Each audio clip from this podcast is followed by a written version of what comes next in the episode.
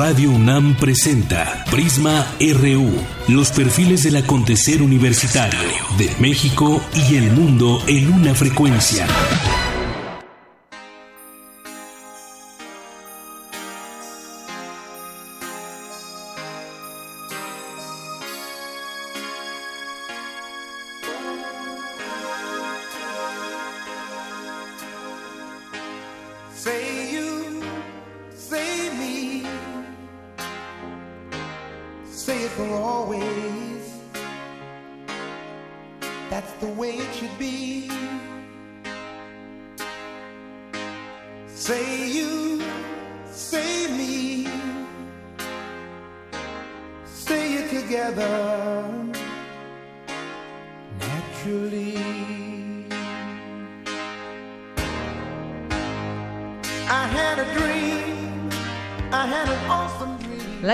El día de hoy, que nace un día como hoy, justamente 20 de junio, y hoy es la propuesta que nos tiene nuestro productor, muy romántico, dice, ¿y qué?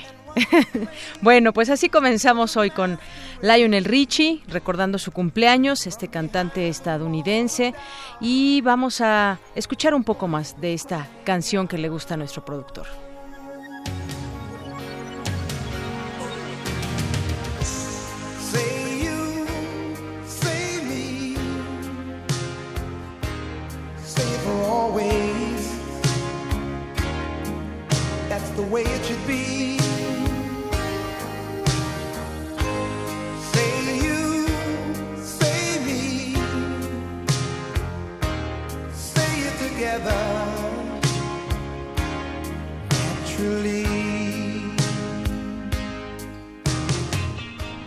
Continuamos, gracias por estar con nosotros. Yo soy Deyanira Morán y lo invito a que se quede con nosotros de aquí a las 3 de la tarde. Le tendremos mucha información.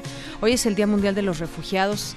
Estaremos escuchando algunos datos durante nuestra emisión.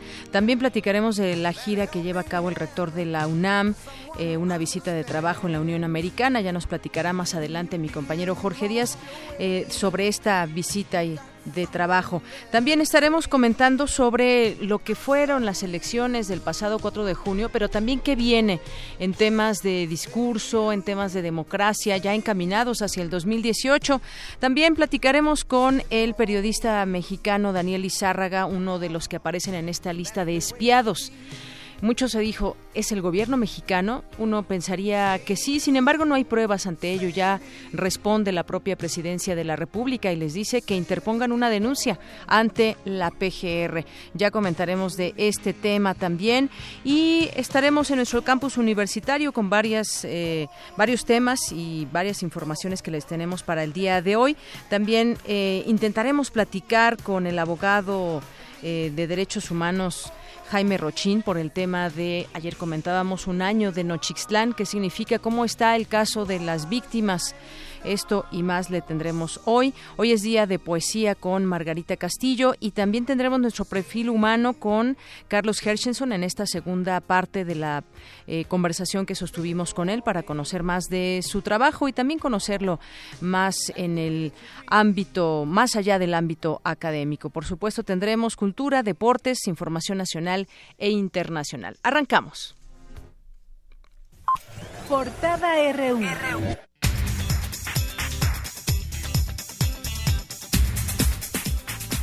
Y hoy en nuestra portada universitaria, en este martes 20 de junio, en Washington, el rector de la UNAM, Enrique Graue, pidió a las universidades de Estados Unidos seguir apoyando a México para construir un futuro mejor. Más adelante todos los detalles con mi compañero Jorge Díaz. Especialistas del Instituto Nacional de Antropología e Historia concluyeron la tercera etapa del proyecto integral de conservación y restauración del Palacio Cantón en Yucatán. En nuestra portada nacional de hoy, un grupo de activistas y periodistas víctimas de intentos de espionaje gubernamental o de espionaje completamente mediante el uso de la plataforma Pegasus presentaron una denuncia penal ante la Procuraduría General de la República. Al inicio de la sesión número 47 de la Asamblea General de la Organización de Estados Americanos, la OEA, el canciller mexicano Luis Videgaray fue elegido a propuesta de Jamaica presidente de la Asamblea General. Luego de que ayer se levantara de la mesa de la reunión de consulta de ministros, la canciller de Venezuela, Delcy Rodríguez, asiste este martes al inicio de la Asamblea de la OEA. Activistas locales se presentaron anoche en la conferencia que el expresidente de México, Felipe Calderón, ofrecía a jóvenes en la Universidad del Caribe en la ciudad de Benito Juárez, Cancún. En tanto, una camioneta del equipo de avanzada de Margarita Zavala fue asaltada en la carretera Mazatlán-Culiacán por un grupo de sujetos encapuchados y armados. La Fiscalía Especializada para la Atención de Delitos Electorales solicitó a un juez federal la detención del exgobernador de Chihuahua, César Duarte, por el presunto desvío de recursos millonarios. El delegado en Cuauhtémoc, Ricardo Monreal, aseguró que si el presidente de Morena, Andrés Manuel López Obrador, le dijera que él no será el candidato de su partido al gobierno de la Ciudad de México, aceptará la decisión. La automotriz estadounidense Ford Motor eh, exportará su auto compacto Focus desde China a Norteamérica en 2019 y no desde México como lo había planeado. Ante este hecho, el secretario de Hacienda, José Antonio Mit, dijo que nuestro país continúa siendo atractivo a la inversión de otras empresas de varios sectores de la producción. Ocho internos se fugaron del Centro Tutelar para Menores del municipio de Güemes, informó la vocería de Seguridad Pública del Gobierno de Tamaulipas.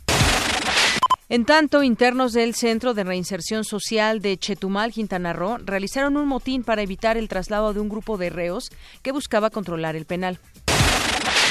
Los cadáveres de dos hombres con huellas de tortura fueron hallados esta mañana a pocos metros de las instalaciones de la Fiscalía General de Justicia del Estado de Guerrero. Hoy en nuestra portada de Economía y Finanzas, la petrolera alemana Doche y la colombiana Ecopetrol ganaron bloques de exportación petrolera en alianza con Pemex. A continuación, un avance de esta información con mi compañero Abraham Menchaca. Así es, Deyanira, buenas tardes. Para el maestro Fabio Robosa Cano, académico del Instituto de Investigaciones Económicas del UNAM, las licitaciones buscan que el capital privado coadyuve al desarrollo de la industria petrolera. Más adelante los detalles. Gracias. Entre 2014 y 2017, la preocupación de los mexicanos sobre la posibilidad de ser víctimas de un fraude en su tarjeta bancaria aumentó 20% según la firma de seguridad en Internet Unisis.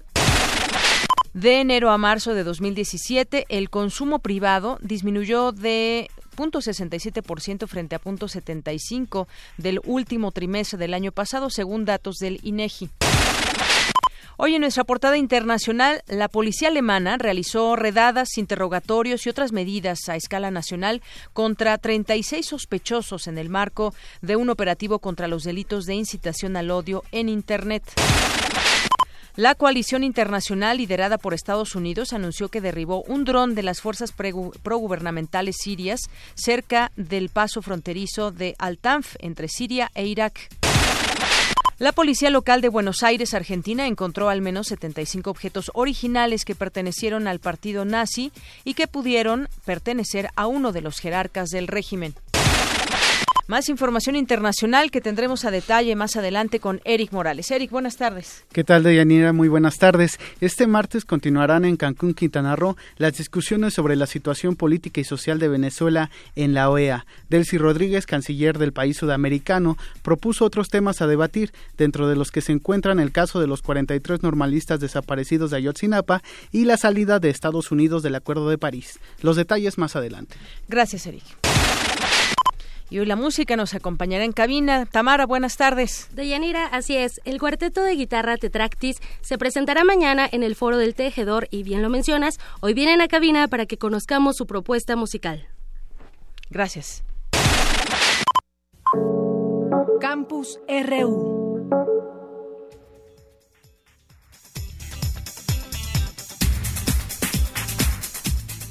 Una de la tarde con 13 minutos. Gracias por acompañarnos y vamos a escuchar esta información del Día Mundial de los Refugiados. Mis compañeras Cindy Pérez y Dulce García prepararon algunas cápsulas informativas que estaremos transmitiendo a lo largo del programa y escuchemos esta cápsula, la primera, sobre el Día Mundial de los Refugiados. Hay que restablecer la integridad del régimen internacional de protección a los refugiados. Ese fue el principal mensaje del secretario general de la ONU, Antonio Guterres. He conocido a tantos que han perdido tanto, pero nunca pierden los sueños para sus niños, ni el deseo de hacer de nuestro mundo un lugar mejor. En 2016, 65.6 millones de personas estaban en una situación de desplazamiento forzoso, 300.000 más que en el año anterior. Continuamos, continuamos ahora con nuestro campus RU. Me enlazo con mi compañero Jorge Díaz porque el rector de la UNAM, Enrique Graue, se encuentra en una visita de trabajo por la Unión Americana y se reúne con rectores de la Asociación de Universidades Públicas. ¿Qué tal, Jorge? Buenas tardes, adelante. ¿Qué tal, Deyanira? Muy buenas tardes. Efectivamente, el rector de la UNAM, Enrique Graue, dijo que las instituciones de educación superior de México y Estados Unidos deben estar unidas para hacer frente a los retos y contribuir a un futuro mejor, más responsable, más unido con justicia y libertad.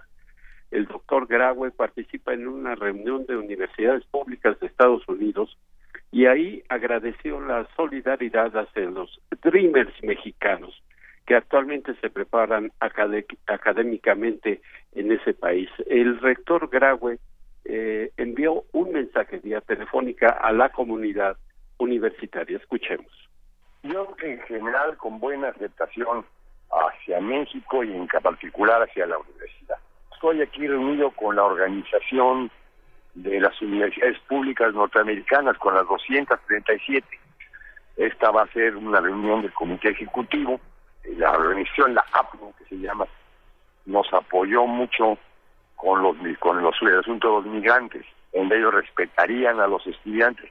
Y parte del propósito de esta visita es presentarles nuestra gratitud hacia esa posición que, que, tomaron. Al mismo tiempo pues, estamos ahí en una relación para procurar un mayor intercambio. Durante su intervención, el rector de la UNAM dijo que la universidad se, eh, continuará con el fomento de la tolerancia, la pluralidad y el respeto a la vida académica y de investigación. Este mensaje en inglés que se refirió justamente a lo que afirma de que hoy más que nunca la educación demanda la movilidad de los estudiantes a fin de que puedan beneficiarse beneficiarse de otras experiencias. Recordó que la UNAM tiene en la actualidad 103 convenios con 68 universidades y organizaciones estadounidenses, además de que el 20% de las publicaciones científicas se realizan en, en colaboración con investigadores de Estados Unidos.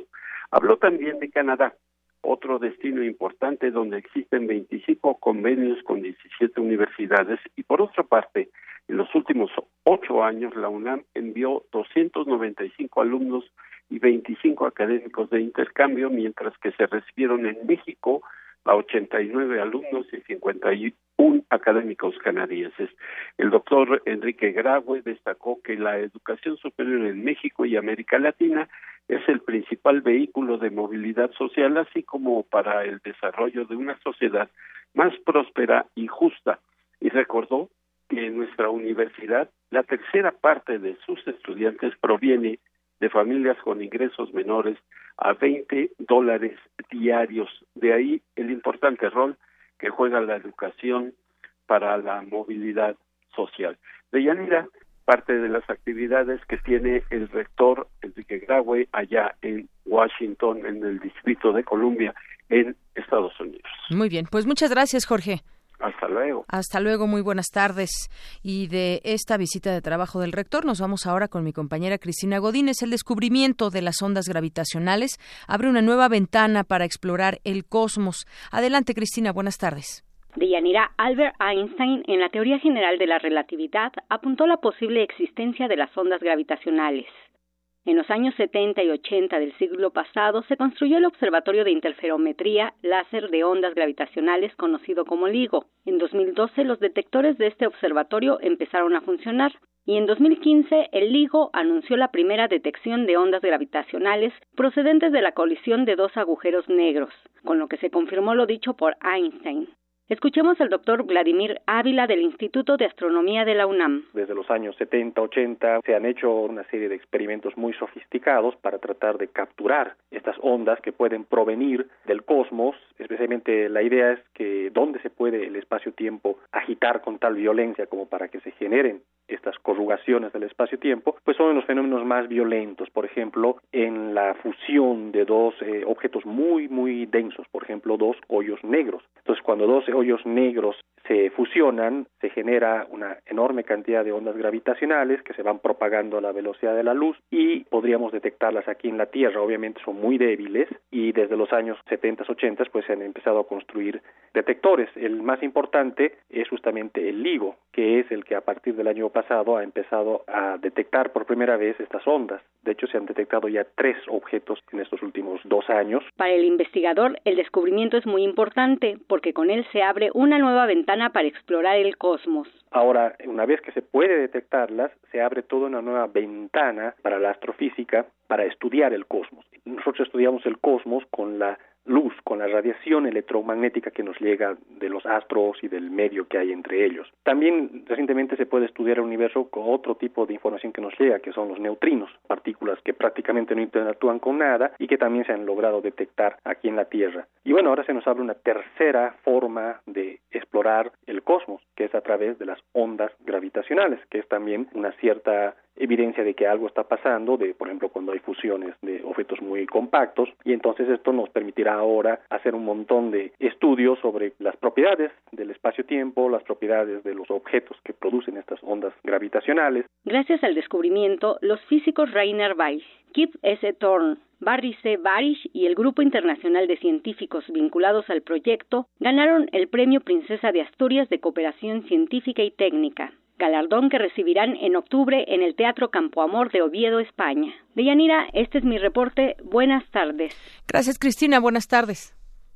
Y continuamos con la información. Vamos a eh, hablar de este seminario que hoy arranca y que tiene que ver con una interesante discusión, las elecciones que vienen, donde se debatirá también el tema de la actividad electoral del pasado 4 de junio en el Estado de México y que para muchos es el preámbulo de lo que puede acontecer en el marco de las elecciones eh, del próximo año 2018, las presidenciales. Y saludo para hablar de este tema con mucho gusto a Francisco Parra, director ejecutivo de la Fundación Ortega y Gasset México, participa en proyectos y equipos de investigación nacionales e internacionales relacionados con la calidad de la democracia, los efectos de las campañas en los resultados electorales. ¿Qué tal, Francisco? Buenas tardes. Buenas tardes, ¿qué tal? Ah, buenas tardes a todo el auditorio y, también a Prisma. Muchas gracias.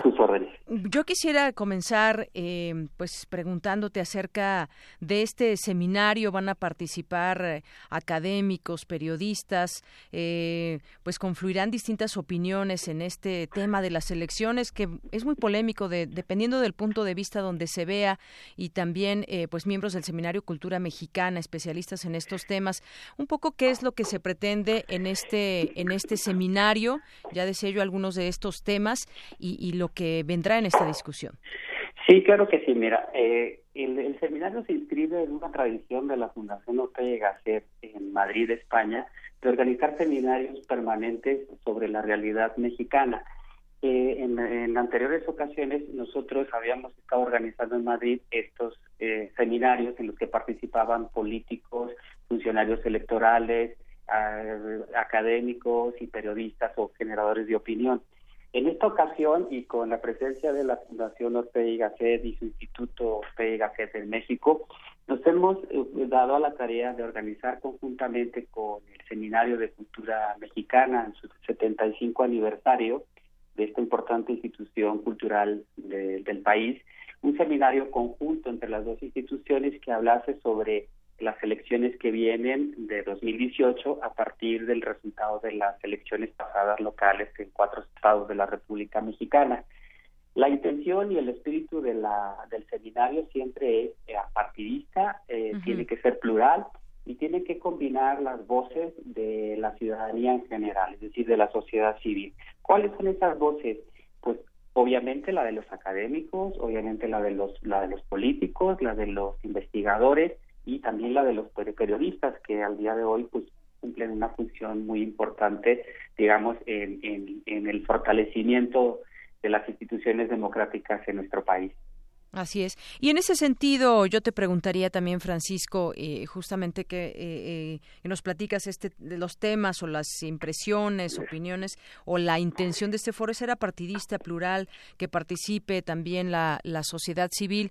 Sin embargo, pues hemos visto también eh, pues lo que sucedió el 4 de junio. Hay inconformidades, sobre todo en dos estados, no se podemos entrar en Coahuila y en el Estado de México. Y lo que viene, pues eh, será a nivel país y están los ánimos crispados. Hoy sale, por ejemplo, una encuesta por ahí en algún medio de comunicación donde la gente pues no, no está teniendo confianza en, el INE, que es el Instituto Nacional Electoral, donde pues se supone que de ahí emanan muchas cosas y son el árbitro de las contiendas y sobre todo eh, en una presidencia que ya tendremos dentro de poco. Bajo este escenario, la gente eh, también participa y habrá que escucharla. Tal vez estamos en un momento de crisis electoral o no sé tú cómo veas también en el tema de la democracia.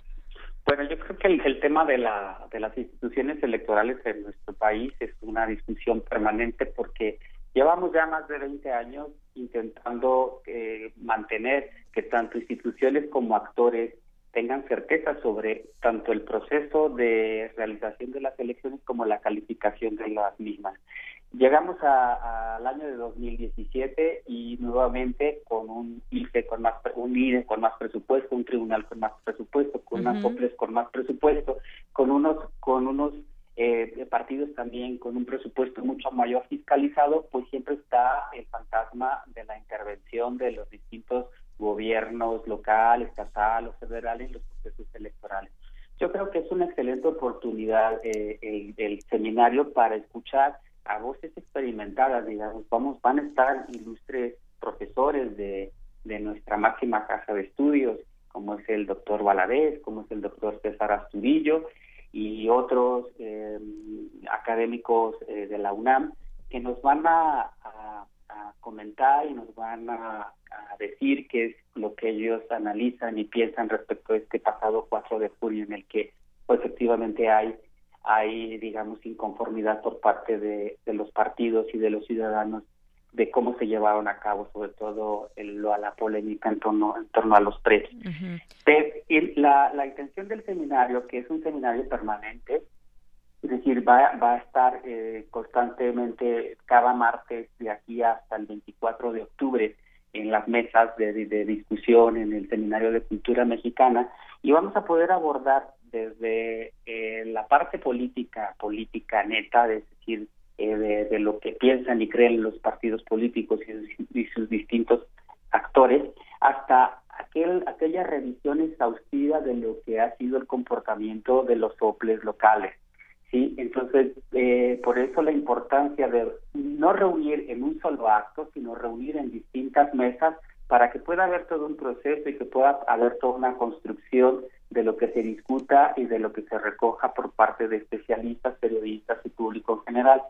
Porque la intención última del seminario es conformar una agenda que sería el, digamos, el cierre de este seminario permanente hacia allá entrados noviembre de 2017 en el que podamos conformar un, documento que se llame Agenda México 2018.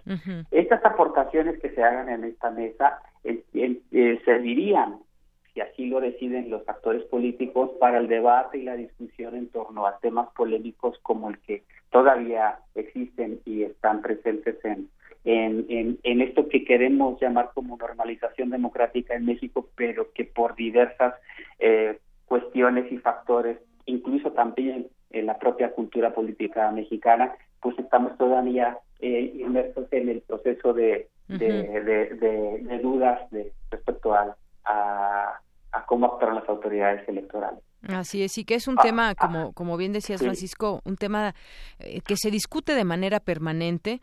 Eh, volvemos a tener eh, eventos electorales y vuelven a salir inconformidades y vuelven a salir palabras como fraude, palabras como una incipiente democracia y como que seguimos viendo una situación en donde, pues, si bien no, no sé si llamarlo, se desprestigien o no las, las autoridades electorales, sí hay un gran cuestionamiento y en eso así se llegará a estas discusiones y de cara al 2018 pues tendremos que, eh, que ver qué sucede, si no realmente pues parecería que viene también una crisis en este en este sentido y entre ello pues también está la palabra democracia y esta palabra que mucho significa y que pues habrá que seguir discutiendo qué tan fuerte está en nuestro país.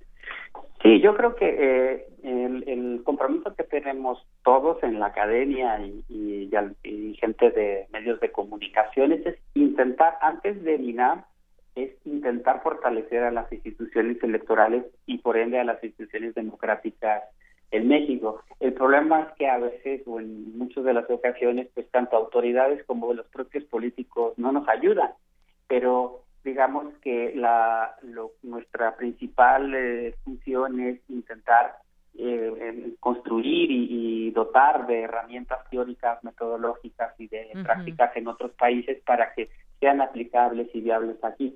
Desafortunadamente eh, siguen conductas del pasado y, y, digo, y aquí no se salva nadie, es decir, con, es la clase política en general y de alguna manera las autoridades electorales que son de alguna manera copartícipes ya que también tienen un, pecado original que son designados por por las mismas por los mismos partidos políticos. Entonces hasta que no podamos también dar un salto hacia adelante en el sentido de sí convertir eh, plenamente a las autoridades electorales en ciudadanas en que sea eh, la sociedad civil quien las elija, quien las ponga, quien las mantenga, quien les revoque su, su mandato o su administración, pues no estaremos estaremos todavía sufriendo de este tipo de, situaciones. Bueno, pues ahí está, Francisco. Yo te agradezco mucho que converses con nosotros sobre este seminario y que pues la gente pueda conocer también de esta participación y se represente sobre todo pues muchas voces y entre ellas la de la sociedad civil. Muchas gracias. Nada, al contrario, pues invitar al auditorio a que nos pueda acompañar en estos este, mesas que empiezan el día de hoy, ahí en el Seminario de Cultura Mexicana a las seis de la tarde y hoy abrimos eh, boca con un análisis netamente politológico de, y de comentaristas, de, periodistas sobre el resultado de las elecciones en el Estado de México y las otras tres entidades. Abierto al público, ¿verdad? Abierto al público, y entrada libre, nada más es lo que permita el aforo del, del Seminario de Cultura Mexicana y también extenderemos quien cumpla con todo el programa de las ocho mesas y le estaremos otorgando una constancia de participación por parte de la de los es México. Bueno, pues muchas gracias, Francisco. Al contrario, ustedes y al auditorio. Gracias, hasta luego. Hasta luego. Francisco Parra, director ejecutivo de la Fundación Ortega y Gasset México, y este tema del seminario permanente, las elecciones que vienen. Prisma RU. Programa con visión universitaria para el mundo. Queremos conocer tu opinión. Síguenos en Twitter como arroba PrismaRU. Desde siempre, las mariposas y los flamencos y las golondrinas y las ballenas y los salmones viajan miles de leguas por los libres caminos. En promedio, cada minuto, 20 personas se vieron obligadas a huir de sus hogares durante el año pasado. Esto equivale a una persona desplazada cada tres segundos. No son libres, en cambio, los caminos del éxodo humano. Inmensas caravanas andan por el mundo, caravanas de fugitivos de la vida imposible, que huyen de las guerras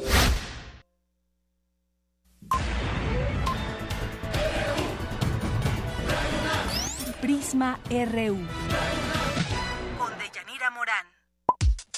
Para nosotros, tu opinión es muy importante. Síguenos en Facebook como Prisma RU. Nacional RU.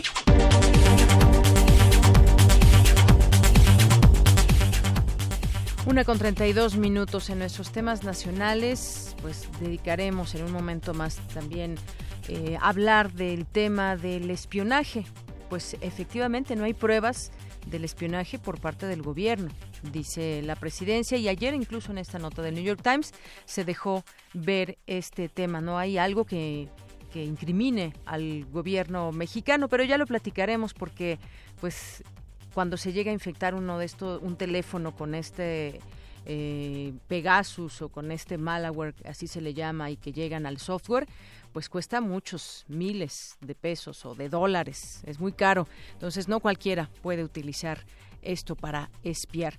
Bueno, regresaremos al tema, pero antes también, y seguimos con, con asuntos de dinero, de corrupción, el caso de César Duarte, allá en Chihuahua, la PGR pide detenerlo por desviar 10 mil millones de pesos. Hace unas semanas destacaba la revista Proceso eh, la ubicación exacta incluso de César Duarte o por lo menos dónde se mueve en varias casas allá en Estados Unidos y la pregunta era pues por qué no lo detienen si está plenamente ubicado pero pues bueno los tiempos quizás de los gobiernos o la relación que se pueda tener eh, pues desconocemos exactamente por qué no se pueda detener a alguien que está ubicado y que está buscado en México. Bueno, pues el caso es que la Fiscalía Especializada para la Atención de Delitos Electorales solicitó a un juez federal la detención del exgobernador de Chihuahua, César Duarte, por el desvío de recursos millonarios hacia el Partido Revolucionario Institucional, que muchas ocasiones cuando sabemos de estos desvíos, como el caso también de Veracruz o de, o de Quintana Roo, pues nos preguntamos este dinero a dónde va a dar, porque es demasiado, son miles de millones de pesos. Bueno, pues una de las investigaciones también ya implica ir hacia el Partido Revolucionario Institucional, hacia el PRI qué campañas, quiénes y cómo se recibe este dinero. Son preguntas que tendrían que responderse en algún momento. De acuerdo con fuentes del Poder Judicial que fueron consultadas por el diario El Universal, la Fiscalía de la PGR integró un expediente con pruebas suficientes para solicitar la aprehensión del exmandatario, incluso con fines de extradición, si es que se logra en el extranjero. Se hablaba de que estaba en Estados Unidos, pero pues como sucedió en su momento con Borge o Duarte, uno en Guatemala, otro en Panamá, pues no sabemos cómo se muevan y saben que están tras de ellos. Y al final de cuentas pues vamos a ver dónde detienen a César Duarte, cuándo es detenido y sobre todo el tema del desvío de recursos millonarios hacia campañas del PRI o hacia el PRI pues tiene mucho, mucho que decir. Eh, se prevé que el próximo viernes se lleve a cabo una audiencia para desahogar el caso por la denuncia interpuesta por la Secretaría de la Función Pública de Chihuahua. Hay que recordar que Javier Corral ha hecho sendos eh, señalamientos en contra de su eh, antecesor y bueno, pues se constata que una de las acusaciones contra el exgobernador Duarte es que quitaba el 10% de su salario a servidores públicos para destinarlos al fortalecimiento económico de su partido en Chihuahua, que es dirigido desde 2016 por Guillermo Dowell, eh, Delgado, quien formó parte del gabinete de César Horacio Duarte como su representante en Ciudad Juárez. Bueno, pues ahí van saliendo nombres también y eh, hay por ahí un spot donde el, presidente nacional del PRI, eh, Ochoa Reza, pues habla de, de muchas cosas de cómo se quita el salario a las personas, cómo se desvían, cómo se desvían recursos y bueno, pues en este caso también ya está aquí saliendo este tema. Yo no sé qué dirá ahora Ochoa Reza con respecto a ese tema de César Duarte. Pero por lo pronto vamos a este tema que les decía, el espionaje, desde ayer lo venimos comentando y ya tengo en la línea telefónica, le agradezco mucho, nos tome esta llamada al periodista Daniel Izárraga, reportero investigador de Mexicanos contra la Corrupción y la Impunidad y uno de los autores del libro La Casa Blanca de Peña Nieto. ¿Qué tal, Daniel? ¿Cómo estás? Buenas tardes. Hola, ¿qué tal? Muchas gracias por la llamada y un saludo a todo tu auditorio. Gracias, Daniel. Pues uno de los nombres eh, que figuran en esta lista de espionaje, pues está el tuyo y pues mucho o qué tanto se ha conocido hasta este momento, pues ya responde la presidencia, dice que ellos no son, que no hay pruebas por parte eh, que incriminen al gobierno, incluso la propia la propia el propio artículo de The New York Times decía que pues no se puede culpar directamente al gobierno. Sin embargo yo decía pues no cualquiera paga lo que eh, lo que se paga por espiar a un, uno de esos teléfonos por meterse a un a un teléfono celular y tener acceso pues prácticamente a la vida de la persona con quién se comunica qué hace a dónde va. Y hay un posicionamiento ya. Ayer conocíamos eh, la conferencia que se dio a conocer ahí en el centro eh, de derechos humanos el centro Pro y hablaron varias personas, entre ellas pues estabas tú ahí. Me gustaría que me platiques pues de antemano, pues si tú vas a ser también de los que ya de los que van a poner una denuncia, eso es lo que responde el gobierno, pongan su denuncia en la PGR, pero ¿cómo ves tú este este tema en lo particular, Daniel? Bueno, primero de decirte que es una denuncia colectiva. Eh, la segunda es que pues esta respuesta tiene muchos matices que no aclaran el fondo. ¿Y qué quiero decir con el fondo? Eh, hay pruebas que son irrefutables. La primera de ellas es que este software eh, solo se vende a gobiernos.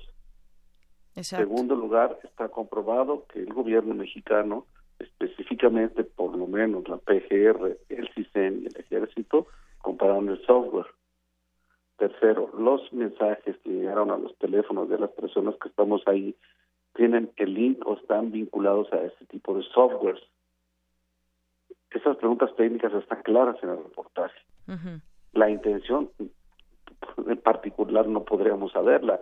Es decir, entonces si no fue el gobierno de México, pregunto en el caso de los periodistas a quién le pudo haber interesado eh, meterse a través de un mensaje a los software de los teléfonos si no fuese el mexicano. Yo no creo que ningún gobierno africano o asiático o algún gobierno de Sudamérica hipotéticamente pudiera meterse a mi teléfono. Eso pues, resultaría todavía más absurdo. Así es. Hay muchas preguntas que quedan al aire que justamente nos llevan a este absurdo. Ya hay distintos eh, posicionamientos, como tú dices, una denuncia eh, colectiva finalmente de cómo también eh, hemos ido conociendo cómo opera este, em, pues, este espionaje que se hace a algunas personas y sobre todo, bueno, alguien ayer declaraba, creo que fue Juan Pardinas, que decía somos los nuevos enemigos del Estado, no son los criminales, no son los que están poniendo a México muchas veces de rodillas a través de el narcotráfico, muchos capos que utilizan eh, este tipo de teléfonos inteligentes, así se les llama hoy en día, no son ellos los enemigos del, del sistema. Parecería que pues al gobierno algo le incomoda, que se revele lo que se está haciendo mal, que se revelen o que se conozcan a través de investigaciones temas de interés público. Ayer eh, lo mencionaba incluso la propia Carmen Aristegui, el gobierno espía, por ejemplo, a un menor de edad. Esto es siniestro. ¿Cómo, eh, pues, cómo ves este tema también a nivel eh, personal? Quizás, mira, el tema del espionaje también se ha dado a conocer desde hace mucho tiempo. Ahora reviste una importancia más fuerte porque, pues, llega hasta lo más personal. Mira, el espionaje en todo el mundo ha sido una costumbre desde hace muchos años en el propio México. Recordemos lo que sucedía en la década de los setentas con la guerra sucia, con la guerrilla, en la Dirección Federal de Seguridad de la época más oscura del priismo. Eh, ahí están los registros, no miento, en el Archivo General de la Nación para quien los quiera ir a consultar. Eh, es una práctica que hacen todos los gobiernos, todos espían. Eh, ¿Para qué lo hacen en este momento y contra quién lo hacen? Obvio, como tú decías, es entendible contra presuntos delincuentes.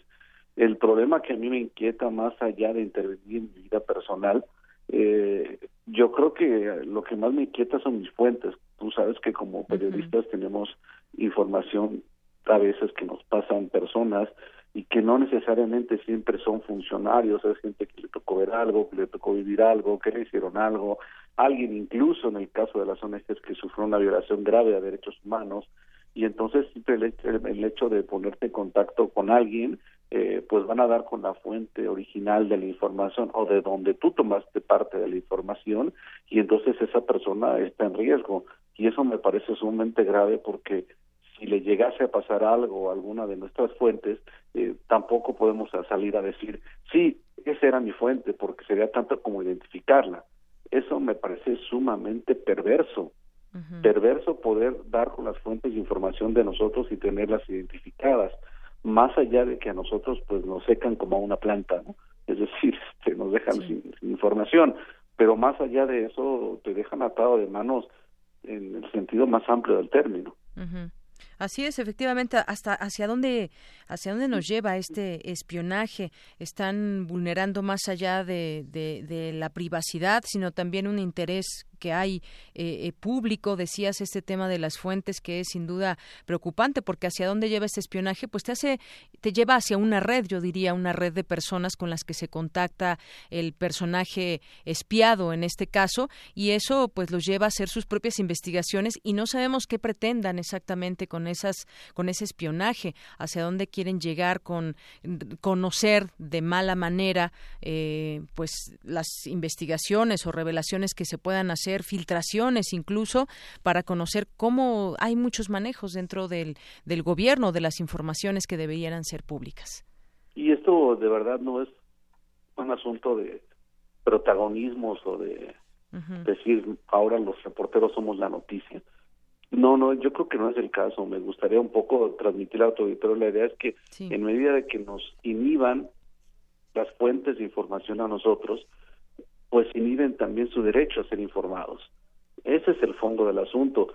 Cualquier gobierno, no importa el nuestro o el que sea, no importa la tendencia política, está probado que lo que les gusta trabajar es con obtener o es más fácil gobernar a ciudadanos no informados y eso es justamente lo que quisieran que pasara, me imagino, es decir, inhibirnos de tal manera que no pudiéramos controlar este nuestras propias fuentes. Y no solamente nos pasa a los reporteros que desde hace algunos años practicamos el periodismo de investigación, le puede pasar a ti, te puede pasar a cualquiera de tu equipo, a cualquier reportero de cualquier periódico que consiguen una exclusiva, una nota importante del día porque ahí tienen una fuente que se los pasó. El riesgo es que en ese momento los pueden pinchar y mañana saben quién fue la fuente. Ese es justamente el peligro. Ese es justamente el peligro y, y yo regreso al tema, no hay no hay pruebas que mm, acusen directamente al, al gobierno sin embargo, pues como decías tú, algunas dependencias son las que han comprado este este software y entonces pues nos llena de preguntas. En la investigación, ¿ustedes confían tú en lo personal esta investigación que pueda dar con los responsables? Porque además la forma de actuar de este espionaje, pues no se sabe quién hackea, es muy difícil tener este rastro. Pues mira, a menos que pongan a Virgilio Andrade, no confiaré en nadie. Exacto. digo, vamos, es como el juego de los, perdón la expresión, pero como algunos, me imagino como a veces algunos eh, perros que corren cuando juegan, que corren a atraparse la cola, ¿no? Entonces me pareciera un poquito como estar jugando a eso. Suena lo mismo que nos pasó con la investigación de la Casa Blanca, pero tampoco tenemos de otra. En este país la Procuraduría o lo que viene siendo las fiscalías para otros países no gozan de autonomía. Entonces, pues es muy relativo lo que se puede hacer a menos que viniera una instancia internacional a hacer la investigación, que eso ya sería otra cosa. Así es, Daniel. Y yo creo que también en este tema del espionaje, pues sube de tono, porque como decíamos, pues sí, se, espía siempre de parte del gobierno a quienes considera sus enemigos, pero pues esto ya es eh, escalar a otras instancias y maneras de, de tratar de, de, conocer qué está pasando entre las, los defensores de derechos humanos, activistas, periodistas y que le puede pasar a cualquiera. hablaba yo con algún compañero de proceso y me decía, bueno, pues quizás sea, sea más larga esa lista o quizás nos espían también de otras maneras, ¿no? Pues sí, ese es el punto. Ojalá pudiéramos eh, llegar al fondo de esto, pero mira, independientemente de, de lo que suceda del lado del gobierno, digo, si algo puede estar seguro tu auditorio es que vamos a seguir informando en la medida nuestras posibilidades y cuidando nuestras fuentes. Esto, esto no nos va a detener. Así es, y, de alguna manera, pues se lo podemos tomar como una advertencia, una amenaza también, porque es decir, como pues sabemos qué hace, sabemos que estás investigando, por dónde, decías tú también las fuentes, y bueno, pues son, son varios eh, casos que eh, vulneran, y no, no solamente ustedes, como también lo mencionábamos, sino también vulnera a quienes eh, queremos seguir conociendo más de su trabajo, del trabajo que realiza cualquier periodista. Sí, pero vamos, ya encontraremos la manera de hacerlo. Eh, digo, si lo hicieron los reporteros que maestros algunos míos en Sudamérica bajo las dictaduras militares, que eso es otra cosa, encontraremos la manera de hacerlo. Así es, encontrará la manera de hacerlo. Por lo pronto ya está esta denuncia a la cual habrá que darle seguimiento y, pues, sobre todo conocer eh, resultados. Algún algún lado tienen que llevar esos resultados. Estamos, estaremos a la espera de esos resultados. Muy bien. Pues Daniel Izárraga, te agradezco mucho el que hayas estado con nosotros aquí en Prisma Gracias a ustedes. Hasta pronto. Muy buenas tardes. Daniel Izárraga es periodista, reportero e investigador de Mexicanos contra la corrupción y la impunidad y autor del libro La Casa Blanca de Peña Nieto. Vaya tema este del espionaje y sabremos o no será el gobierno o no. Bueno, yo creo que la respuesta puede ser implícita, pero habrá que tener un documento donde nos diga hacia dónde van estas investigaciones. Prisma RU. Un programa con visión universitaria para el mundo. Queremos conocer tu opinión. Síguenos en Twitter como arroba PrismaRU. Escasamente una hora que partía desde la frontera de Macedonia el último tren del día para cruzar el país y vía Serbia poner rumbo a su sueño. Voy a intentar cumplir mi sueño, nos decía hace un rato este joven sirio llegado desde Damasco. Siria tiene el mayor número total de personas desplazadas, 12 millones, es decir, 65% de su población.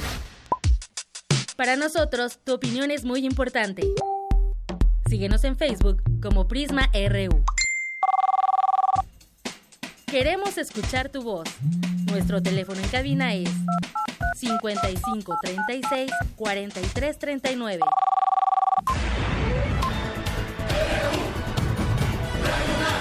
Prisma RU. Con Deyanira Morán. Arte y cultura.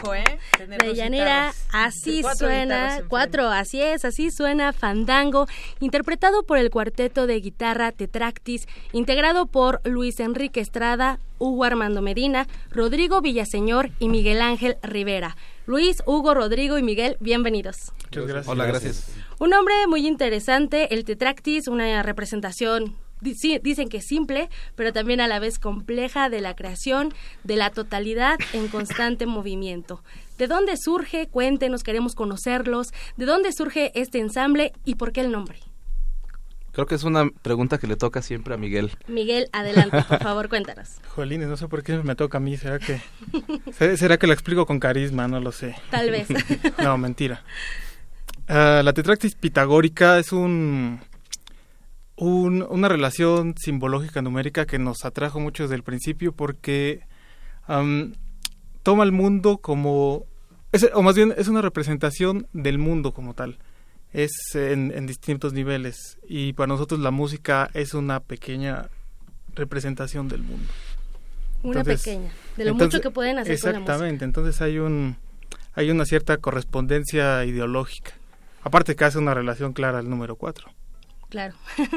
¿De dónde surge, dónde se conocen y en qué momento dicen vamos a unirnos, unamos nuestras guitarras y dediquémonos a, esto?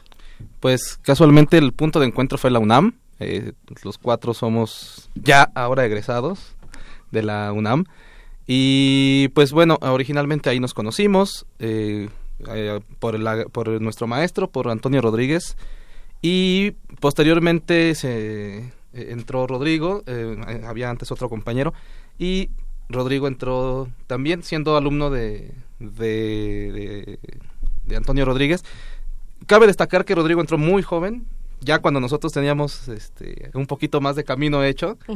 Y, pero bueno, fue, creo que fue una experiencia bastante, bastante buena. Rodrigo eh, estaba en el ciclo propedéutico de los siete años, hacemos tres y luego cuatro de carrera. Entonces, bueno, Rodrigo estaba aún en el ciclo propedéutico y bueno, para presumirles un poco, es el único, el único estudiante de propedéutico que tiene premio, inter- algún premio internacional en el prope, ¿no?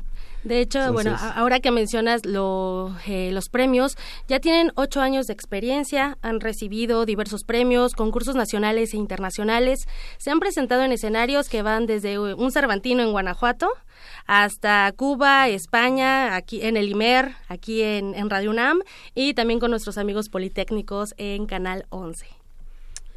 Pues sí, dentro de, de- del crecimiento que, que se ha impulsado a partir de la cátedra del maestro era ser partícipes de concursos y pues nos fue bastante bien eh, la primera oportunidad que se hizo y salimos, obtuvimos un primer premio y pues de ahí para adelante, ¿no? O sea, seguir cosechando, seguir trabajando y, y, pues ha, ha ido funcionando, ha ido creciendo. Yo los veo muy jóvenes de Yanira, dicen que Rodrigo es el más joven, yo los veo de todos modos. Todos están jóvenes. ¿Cómo logran esa amalgama entre lo clásico, lo renacentista y lo contemporáneo? ¿Cómo lo logran? Rodrigo, tú que eres el más joven. Bueno. bueno, esencialmente como estudiamos música académica en la Facultad de Música, pues todo conservatorio tiene, digamos, la obligación de enseñarte todo tipo de estilos, ¿no? Desde el Renacimiento hasta el contemporáneo. Y bueno, usualmente tienes que aprender esos estilos, tienes que dominar, eh, no sé, la técnica y saberlo llevar al instrumento.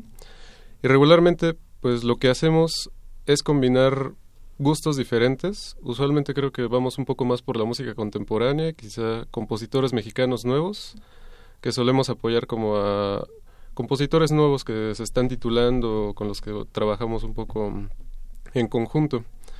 Y entonces es un poco como juntar la tradición con el gusto personal, podríamos decirlo así. ¿Se puede vivir de la música? Yo creo que esa es- sería una, una pregunta de cajón, ¿no? ¿Sí se puede vivir de la música? Pues hasta ahora no hemos muerto.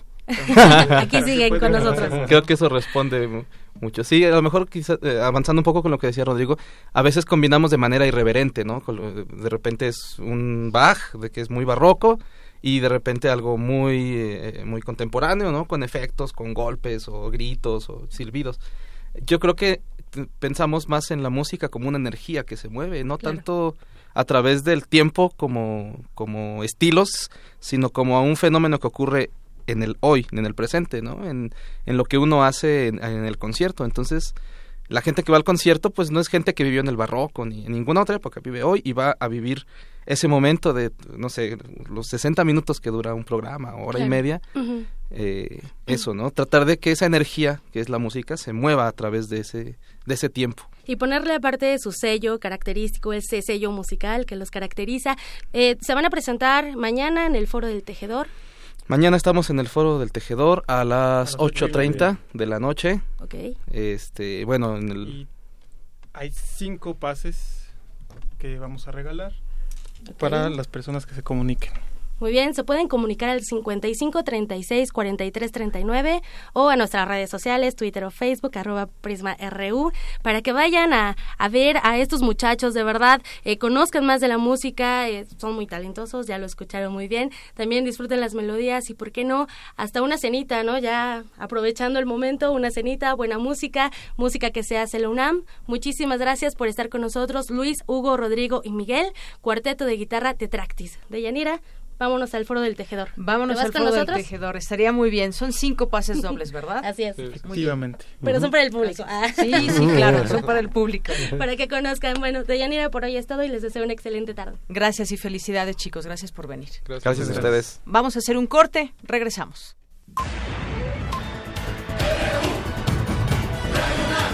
Prisma RU. Con Deyanira Morán. Queremos conocer tu opinión. Síguenos en Twitter como arroba PrismaRU. Náhuatl, Mixteco, Maya, Celtal, Tzotzil, Zapoteco, Otomí. Las lenguas originarias de México reunidas en un espacio de interculturalidad. Calme Cali. Calme Cali. Acompáñanos a conocer las diferentes culturas indígenas de nuestro país en voz de sus hablantes. Todos los jueves a las 10 de la mañana. Retransmisión domingo 15.30 horas. Por el 96.1 de FM. Radio UNAM.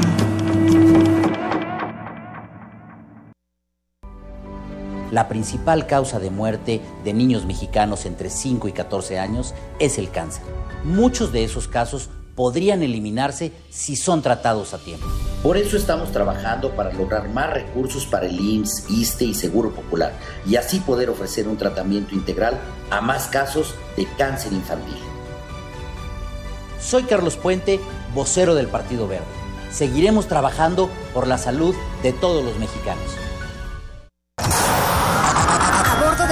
De la Resistencia existe una habitación que nunca se abre. Excepto la última hora del último día de la semana. Ahí- Ahí vamos a reírnos del mundo, a demoler los muros con canciones, a bailar en la posición que queramos. Todos eligen la música, todos la disfrutan. Todos la bailan. El Buscapiés. Tú eres el alma de esta fiesta. Viernes, 22 horas. Por el 96.1 de FM. Radio UNAM.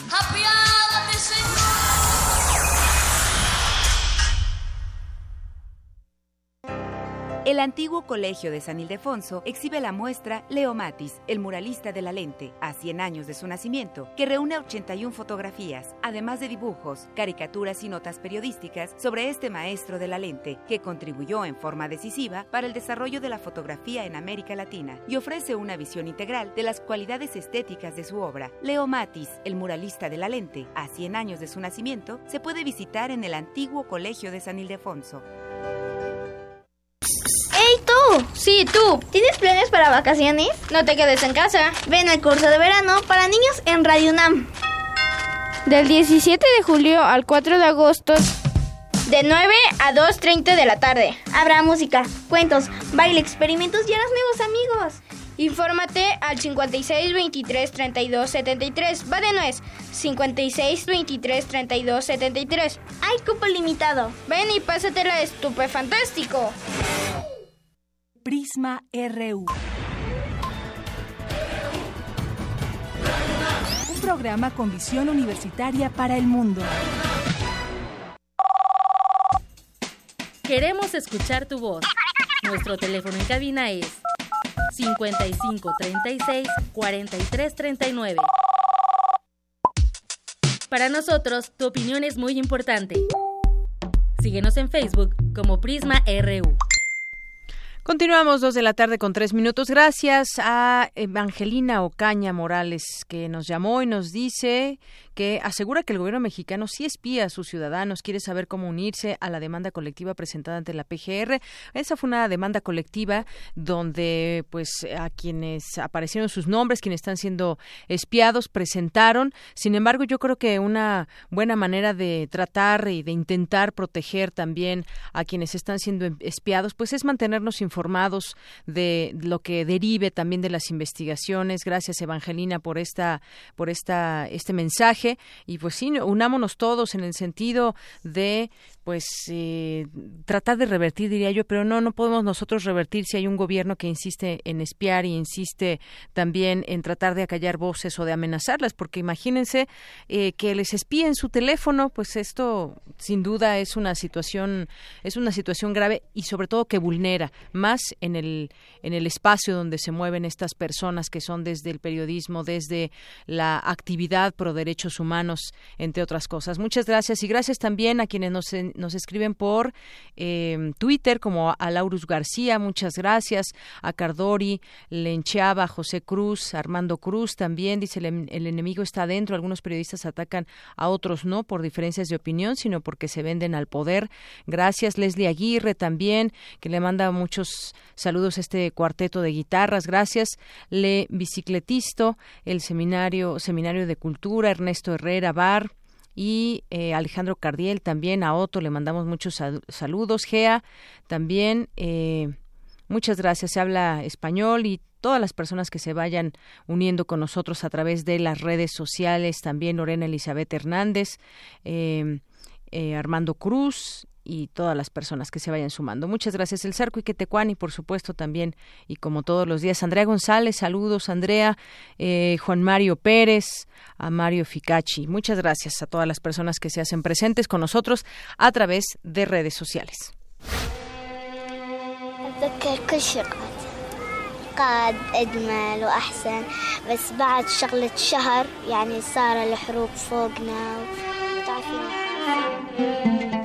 Los niños representan la mitad de la población refugiada en el mundo.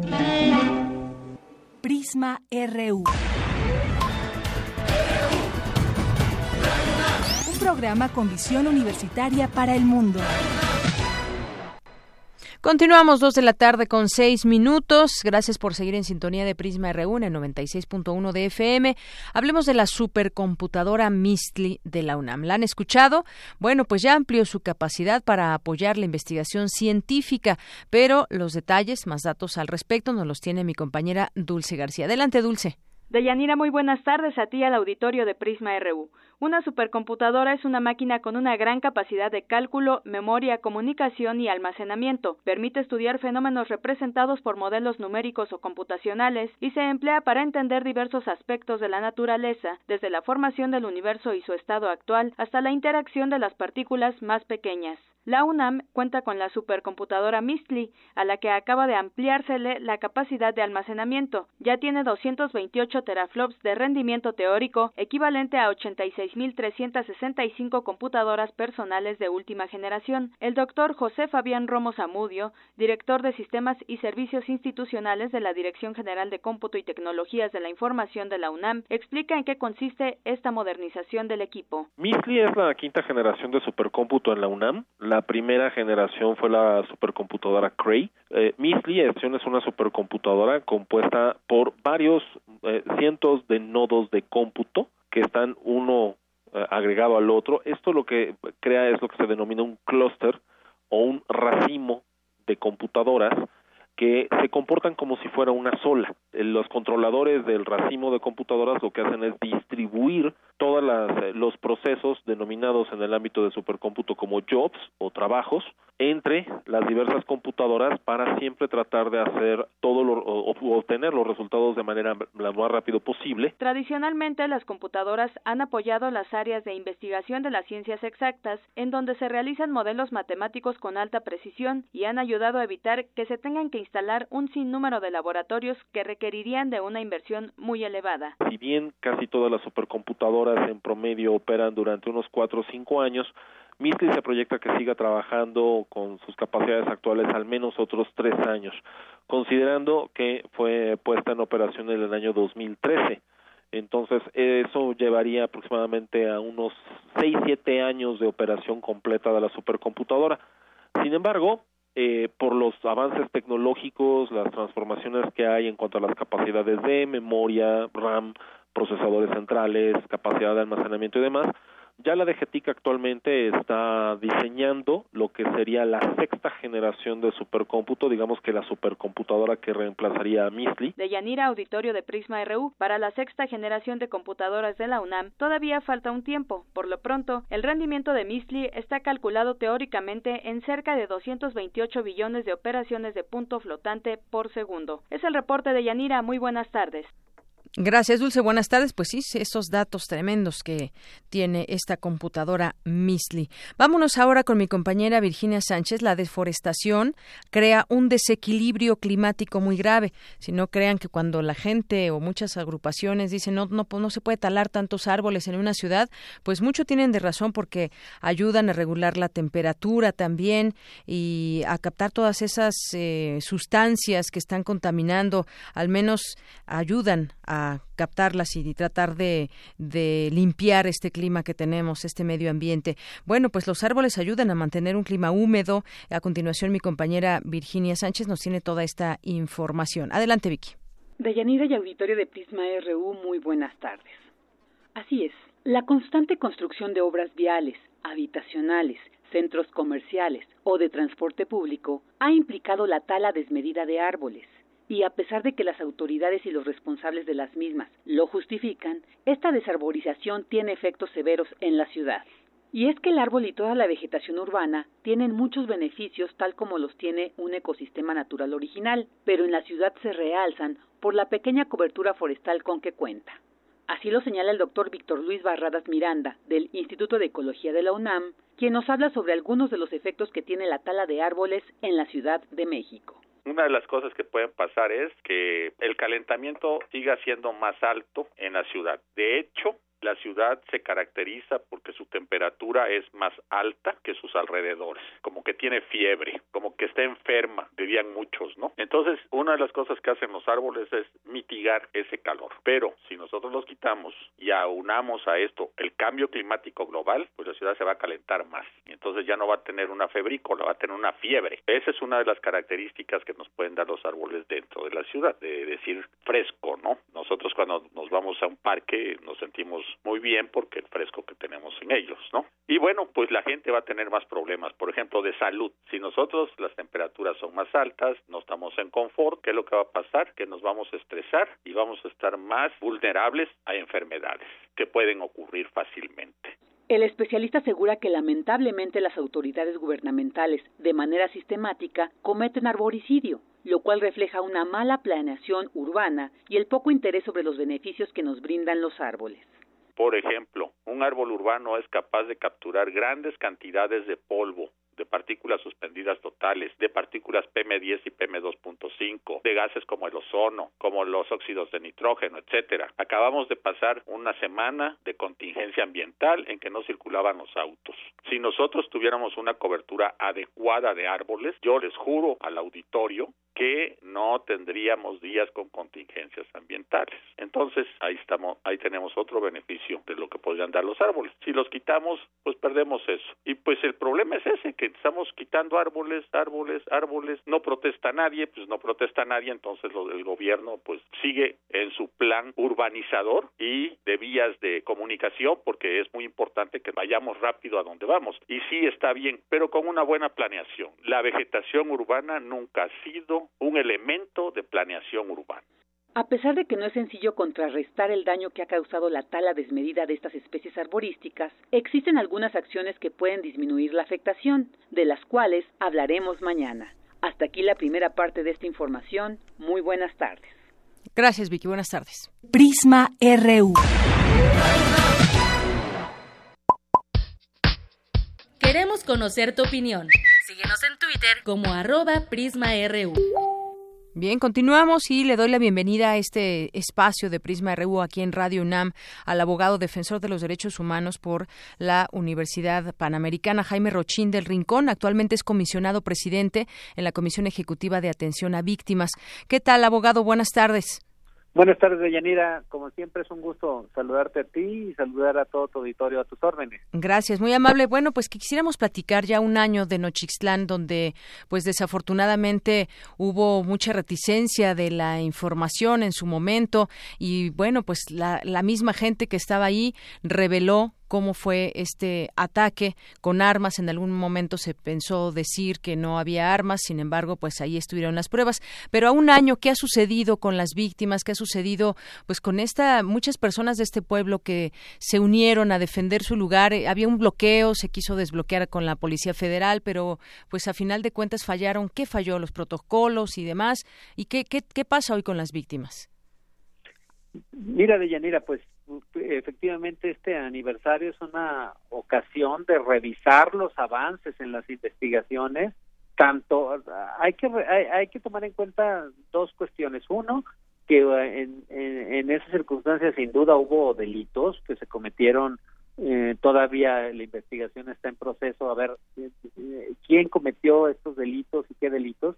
Pero además hay una investigación de la Comisión Nacional de los Derechos Humanos por posibles violaciones de derechos humanos, es decir, por actos de autoridades específicas que pudieron eh, ser eh, causantes ya sea de la muerte o de la lesión o de otros o de otros daños de, de, determinadas personas.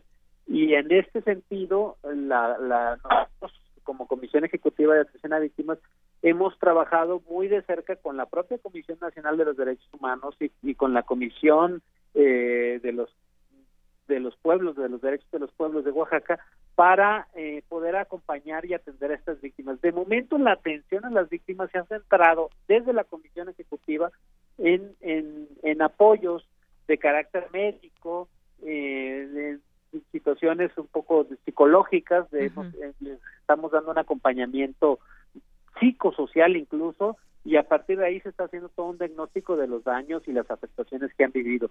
Y por supuesto, a través de, una solicitud tanto del Defensor de los Derechos de los Pueblos de Oaxaca como de la Comisión Nacional de los Derechos Humanos, se les han reembolsado muchos gastos que tuvieron que realizar como víctimas en su en ese primer momento de carácter médico, de carácter de, transportación, etcétera, y, se ha ido caminando en esa línea.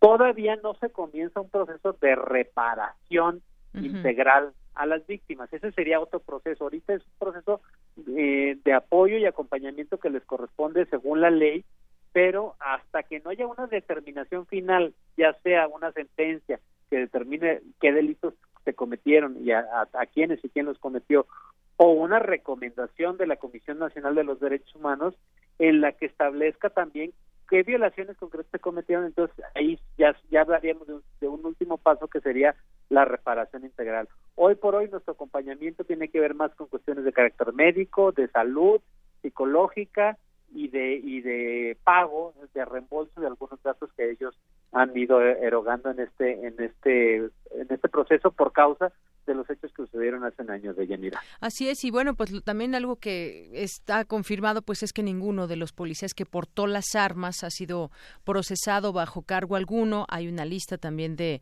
de armas que pudieron haber sido utilizadas o que fueron utilizadas por las policías federales y, y estatales. Y bueno, pues este acompañamiento sin duda es importante y no olvidar este caso que pues abre también la posibilidad, también la exigencia de que pues alguna situación donde pueda haber un enfrentamiento, pues realmente se conozcan y se sigan los protocolos a seguir dentro de la policía federal, estatal o la coordinación que debe haber entre las mismas. Claro, debe ser parte de la de la justicia. Las víctimas buscan justicia, ¿verdad? Y, es fundamental que, que en el tema de justicia, pues las investigaciones sean claras y, por supuesto el tema de la investigación que por su parte como violación a derechos humanos está haciendo la Comisión Nacional de los Derechos Humanos llevará también en su caso pues a determinar a, determinar responsabilidades por actos de, de, policías ya sea federales o locales. Pero yo no me puedo adelantar en ese contexto hasta que la comisión no determine eh, qué tipo de violaciones hubo en este caso y, y, nosotros estaremos muy al pendiente. Pero sin duda el tema de la justicia y de que y de que la investigación sea transparente y, los responsables sean sancionados debidamente es fundamental para, para poder iniciar una reparación integral hacia las víctimas. Así es, ese es el, punto para que no quede ese tema pues ni en la impunidad ni en el olvido, una situación y un enfrentamiento que del cual se habló eh, mucho tiempo y a un año pues queremos también conocer más de cerca lo que sucede con las víctimas. Por lo pronto, pues abogado, muchísimas gracias por estar con nosotros aquí en Prisma RU de Radio UNAM. Gracias, Deyanira. Un saludo a y a todo tu auditorio. Buenas tardes. Jaime Rochín del Rincón es, es comisionado presidente de la Comisión Ejecutiva de Atención a Víctimas. Prisma RU. Continuamos con más información. Ahora vamos con mi compañero Abraham Menchaca. Pemex se queda con dos de diez contratos en la primera licitación de la ronda 2. Adelante, Abraham. Buenas tardes. ¿Qué tal, Deyanira? Buenas tardes. Durante la primera licitación de la Ronda 2, la Comisión Nacional de Hidrocarburos adjudicó un total de 10 campos petroleros en aguas poco profundas que representan el 66.6% de las 15 zonas disponibles. Empresas de Alemania, Rusia, Italia, España, Inglaterra, Francia, Malasia, Colombia y México resultaron ganadoras. El maestro Fabio Barbosa Cano, académico del Instituto de Investigaciones Económicas del UNAM, explicó que las licitaciones buscan que el capital privado coadyuve al desarrollo de la industria petrolera. La licitación de, la, reforma y este proceso con el que culmina, que es la licitación o subasta, tiene un aspecto muy importante, que es eh, la que para nosotros significa la evaluación que el capital extranjero formula del potencial geológico de nuestros bloques. Es decir, este, eh, quienes estamos estudiando el asunto, los ingenieros, los empresarios, tenemos alguna evaluación de qué hay, qué tanto hay y qué potencial tiene, qué características tiene el potencial de hidrocarburos en el subsuelo. Ahora con la licitación conocemos eh, la evaluación que formulan las empresas extranjeras. Y en el caso, cinco bloques este, no recibieron ofertas. No quiere decir que, por lo menos en este momento del mercado internacional y de la industria, no lo consideran valioso. La primera licitación de la ronda 2 detonará inversiones por 8.192 millones de dólares y generará hasta 182.000 empleos en los próximos 40 años yo llamo a todos nuestros radioescuchas a que estemos muy atentos sobre los resultados de esta licitación. Eh, si es una cuenca eh, marina en la que se espera aceite que llamamos, perdón, gas, gas que llamamos gas húmedo, gas este que tiene una riqueza muy grande de eh, materias que son precursoras de ramas de la petroquímica, si las empresas que ganaron el bloque, los italianos y los franceses, tuvieran éxito en la exploración, eso podría resolver los serios problemas que hemos discutido en Radio UNAM este, sobre nuestra escasez de etano, la materia prima este, petroquímica. Los trabajos que deberán realizar las empresas ganadoras son de exploración y producción, tanto de aceite como de gas, y el pico de producción será de 179 mil barriles por día. De la información que tengo, buenas tardes. Gracias, Abraham. Buenas tardes. Global RU.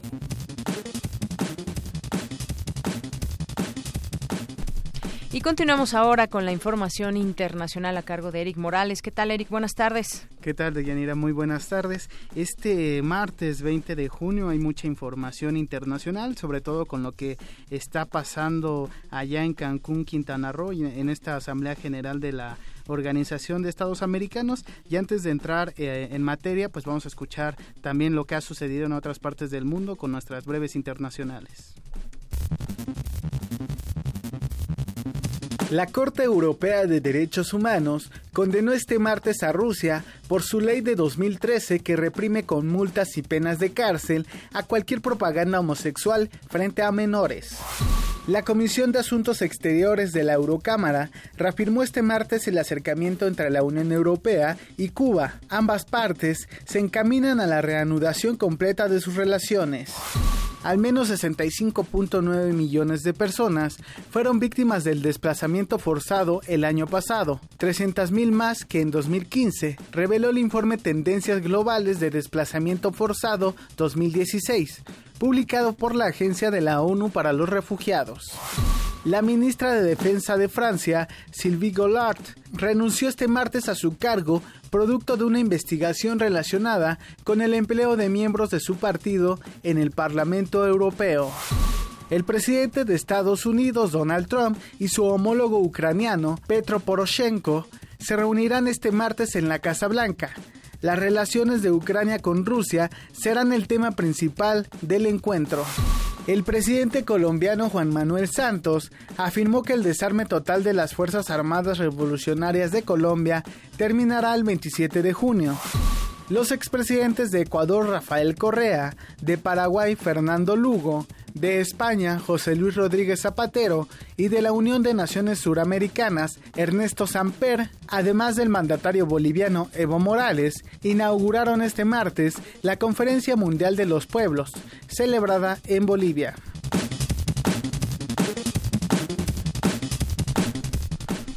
En otra información, Venezuela es el tema principal de discusión durante la 47 Asamblea General de la Organización de Estados Americanos. Luego de varias participaciones de los cancilleres de los países miembros de este organismo, no hubo consenso sobre la situación política, económica y social de Venezuela. El proyecto de resolución, apoyado por México, Estados Unidos y Canadá, entre otras naciones, no recibió los 23 votos, equivalentes a las dos terceras partes de los países miembros, que eran necesarios para su aprobación. Este documento insta al gobierno de Nicolás Maduro a abandonar su decisión de crear una asamblea constituyente, convocar a nuevas elecciones generales para que exista alternancia política y además eh, pues repudiar los actos de violencia contra la población civil y liberar a los presos políticos que hay en Venezuela. Existieron varias voces venezolanas, principalmente oficialistas, que calificaron a estas discusiones en la OEA como intervencionistas. Sin embargo, el secretario general de la Organización de Estados Americanos, Luis Almagro, negó que exista un objetivo injerencista. Escuchemos. La defensa de la democracia es un principio esencial. Eso no es intervención, eso no es injerencia. Los redactores de la Carta Democrática Interamericana fueron absolutamente claros en que eso no es intervención, sino que el respeto y evolución del derecho internacional marca que la defensa de la democracia y los derechos humanos es un instrumento esencial de defensa internacional. En ese sentido, el canciller mexicano Luis Videgaray apuntó que la situación de Venezuela es grave, por lo que debe haber un pronunciamiento conjunto. Escuchemos al secretario de Relaciones Exteriores, Luis Videgaray. Pero reconocemos que lo que está ocurriendo en Venezuela es algo extraordinariamente grave. Hay una ruptura del orden democrático y se necesita un proceso, un nuevo proceso de acercamiento político, de negociación, que parta de la base teniendo como premisa fundamental el que se reconsidere una convocatoria a una Asamblea Nacional Constituyente. En tanto, la canciller venezolana Delcy Rodríguez dijo que el gobierno del presidente Nicolás Maduro desconoce la reunión y sus resoluciones. Escuchemos a la canciller chavista. Que no reconocemos ni la reunión, digamos que fue el elemento coyuntural que originó el retiro de Venezuela de esta organización, pero además no solamente no reconocemos la reunión, sino tampoco las resultas, cualesquiera ellas fuesen, de esta reunión. Además, denunció que el secretario general de la OEA, eh, Luis Almagro, ha sido uno de los principales promotores de la violencia en Venezuela, que ha dejado más de 70 personas muertas desde que comenzaron en abril. Denunciamos que desde acá se alentaba la violencia.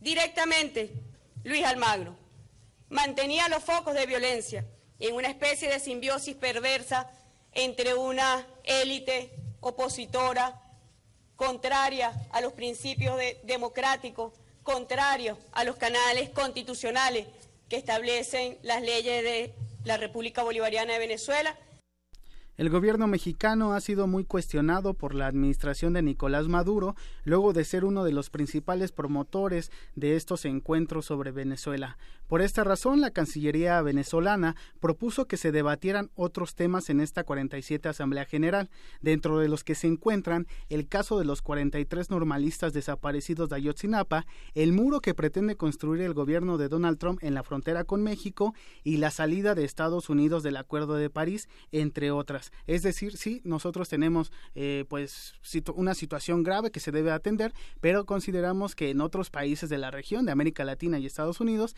también hay temas que se deben debatir con urgencia. Y bueno, esa es la respuesta que da Delcy Rodríguez a pues esta eh, digamos, postura que tiene México sobre la situación de Venezuela. Y que podemos decir de momento, pues la libra Venezuela en este caso por los votos que se necesitan en, en la OEA. Y sí, justamente también diversificó, ya puso en la, en la mesa, en la agenda, otros temas. El muro de Trump también yo creo que mucho podría discutirse en temas de derechos humanos, inclusive, y toda la gente que pues trata de cruzar eh, la frontera de México para llegar a Estados Unidos y lo que pretende hacer Trump. Sí, recordemos que Estados Unidos es parte de, la OEA y bueno, este tema del muro no se ha tocado. Eh, también el secretario general Luis Almagro no ha, tenido, no ha tenido un pronunciamiento, lo que pues parece, pareciera de, de pronto como sospechoso, ¿por qué no se tocan estos temas en las reuniones de las asambleas generales? Y bueno, también pues el pronunciamiento de que, que debe hacer la región de América Latina en cuanto a la salida de Estados Unidos del Acuerdo de París. Ayer la canciller venezolana, Delcy Rodríguez, anunció que su país se retira de la Asamblea General, pues afirmó que existe un asedio contra Venezuela y señaló que solo se presentará en las reuniones de la Comunidad de Estados Latinoamericanos y Caribeños, la CELAC, pues recordemos que el gobierno de Nicolás Maduro inició el proceso para que Venezuela abandone a la Organización de Estados Americanos. De, esto le llevará dos años. Sin embargo, esta mañana la Cancillería de ese país sudamericano anunció que siempre no se marchan y que estarán presentes en las discusiones de este martes. A través de su cuenta de Twitter, Delcy Rodríguez publicó lo siguiente Nada detendrá que llevemos la verdad de Venezuela a la OEA y defendamos nuestros legítimos derechos como patria soberana. Entonces, eh, pues Venezuela siempre no se va y se quedan eh, en las discusiones que se llevarán a cabo este, este martes. Eh, recordemos que ayer, como mencionabas, pues no se lograron los votos necesarios para hacer este pronunciamiento e instar al gobierno de Nicolás Maduro a detener la Asamblea Constituyente, pero solamente le faltaron tres, tres, tres votos para que fuera digamos, las dos terceras partes y de esa manera, pues, se instara como organización a, a, estos cambios que pretende hacer Nicolás Maduro, ¿no? A detenerlos y a convocar a nuevas elecciones y a dejar libres a los presos políticos. Claro, ya era una, una postura respaldada en dado caso que hubiese sido de esa manera que no tendría pues manera o quizás sí Maduro pero no hubiera tenido una situación pues mucho más fuerte para eh, ver hacia el tema del diálogo con la oposición en su país. Sí y eh, estaremos al pendiente de lo que responda el gobierno mexicano si es que eh, hay una respuesta sobre pues esta propuesta estos 10 puntos que hace el gobierno venezolano para que también se analicen en, en la OEA que sobre todo el caso de los 43 normalistas desaparecidos de Ayotzinapa y, el y pues el pronunciamiento o la postura de México sobre el muro que pretende construir Donald Trump. Sería muy interesante saber qué respuesta da el gobierno mexicano. Y finalmente en otra información, en el marco del Día Mundial para los Refugiados, más de 200 personas fallecieron o se encuentran desaparecidas después de que tres embarcaciones eh, naufragaron en el Mediterráneo en los últimos días, informó este martes la Agencia de la ONU para los Refugiados, la ACNUR. El pasado jueves un bote de goma partió de Libia y eh, a las pocas horas empezó a inundarse. Un guardacostas italiano consiguió salvar a cuatro sobrevivientes que indicaron que la embarcación llevaba a 133 personas. El segundo naufragio tuvo lugar este lunes al partirse por la mitad eh, otra embarcación que salió de Libia con 85 refugiados, en su mayoría de Siria y diversos países del norte de África. Y bueno, pues estos datos los da la ACNUR eh, en este día, que pues, como mencionaba, es el Día Mundial para los Refugiados y que es un tema que está dentro de la agenda política y pública de, Europa. Así es.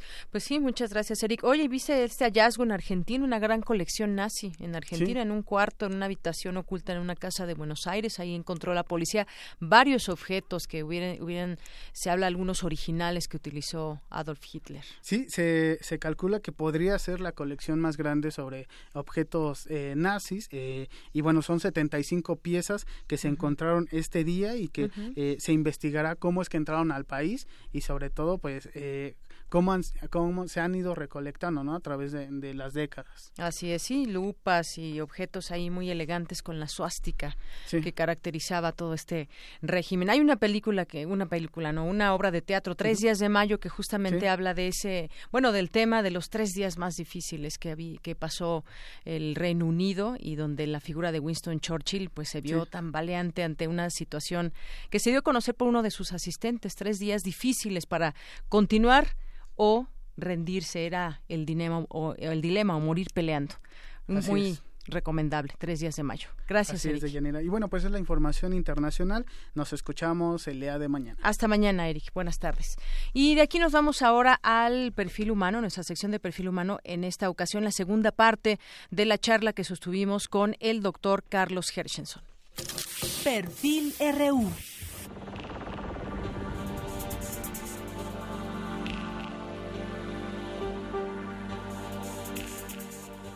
Carlos Hershenson es ingeniero en computación por la Fundación Arturo Rosenbluth, maestro en sistemas evolutivos y adaptativos por la Universidad de Sussex, Inglaterra, y doctor en diseño y control de sistemas autoorganizadores por la Universidad Libre de Bruselas, en Bélgica. Durante su trayectoria, fue galardonado con el premio Audi Urban Future 2014 y se ha desempeñado como investigador asociado al Centro de Ciencias de la Complejidad de la UNAM y miembro del Consejo de la Sociedad de Sistemas Complejos. Actualmente es profesor e investigador de tiempo completo del Instituto de Investigaciones en Matemáticas Aplicadas y en Sistemas de la UNAM, donde es líder del Laboratorio de Sistemas Autoorganizantes. Este es el perfil humano del doctor Carlos Hershenson. Obviamente se dice mucho más fácil de lo que se hace por cuestiones políticas, económicas, de intereses y demás, ¿no? Sí. Eh, el impacto que podría tener en la industria automotriz, eh, pero en fin. El, simplemente es como que una indicación de que se dice pues que no hay dinero para transporte público, pero pues cuánto nos estamos gastando en coches. Exacto, pero mantenimiento de, los coches, en gasolina, cuánto nos estamos Es que es un negocio que no van a dejar ir las autoridades. ¿Cuánto, cada, cada cuánto tiempo tienes que verificar?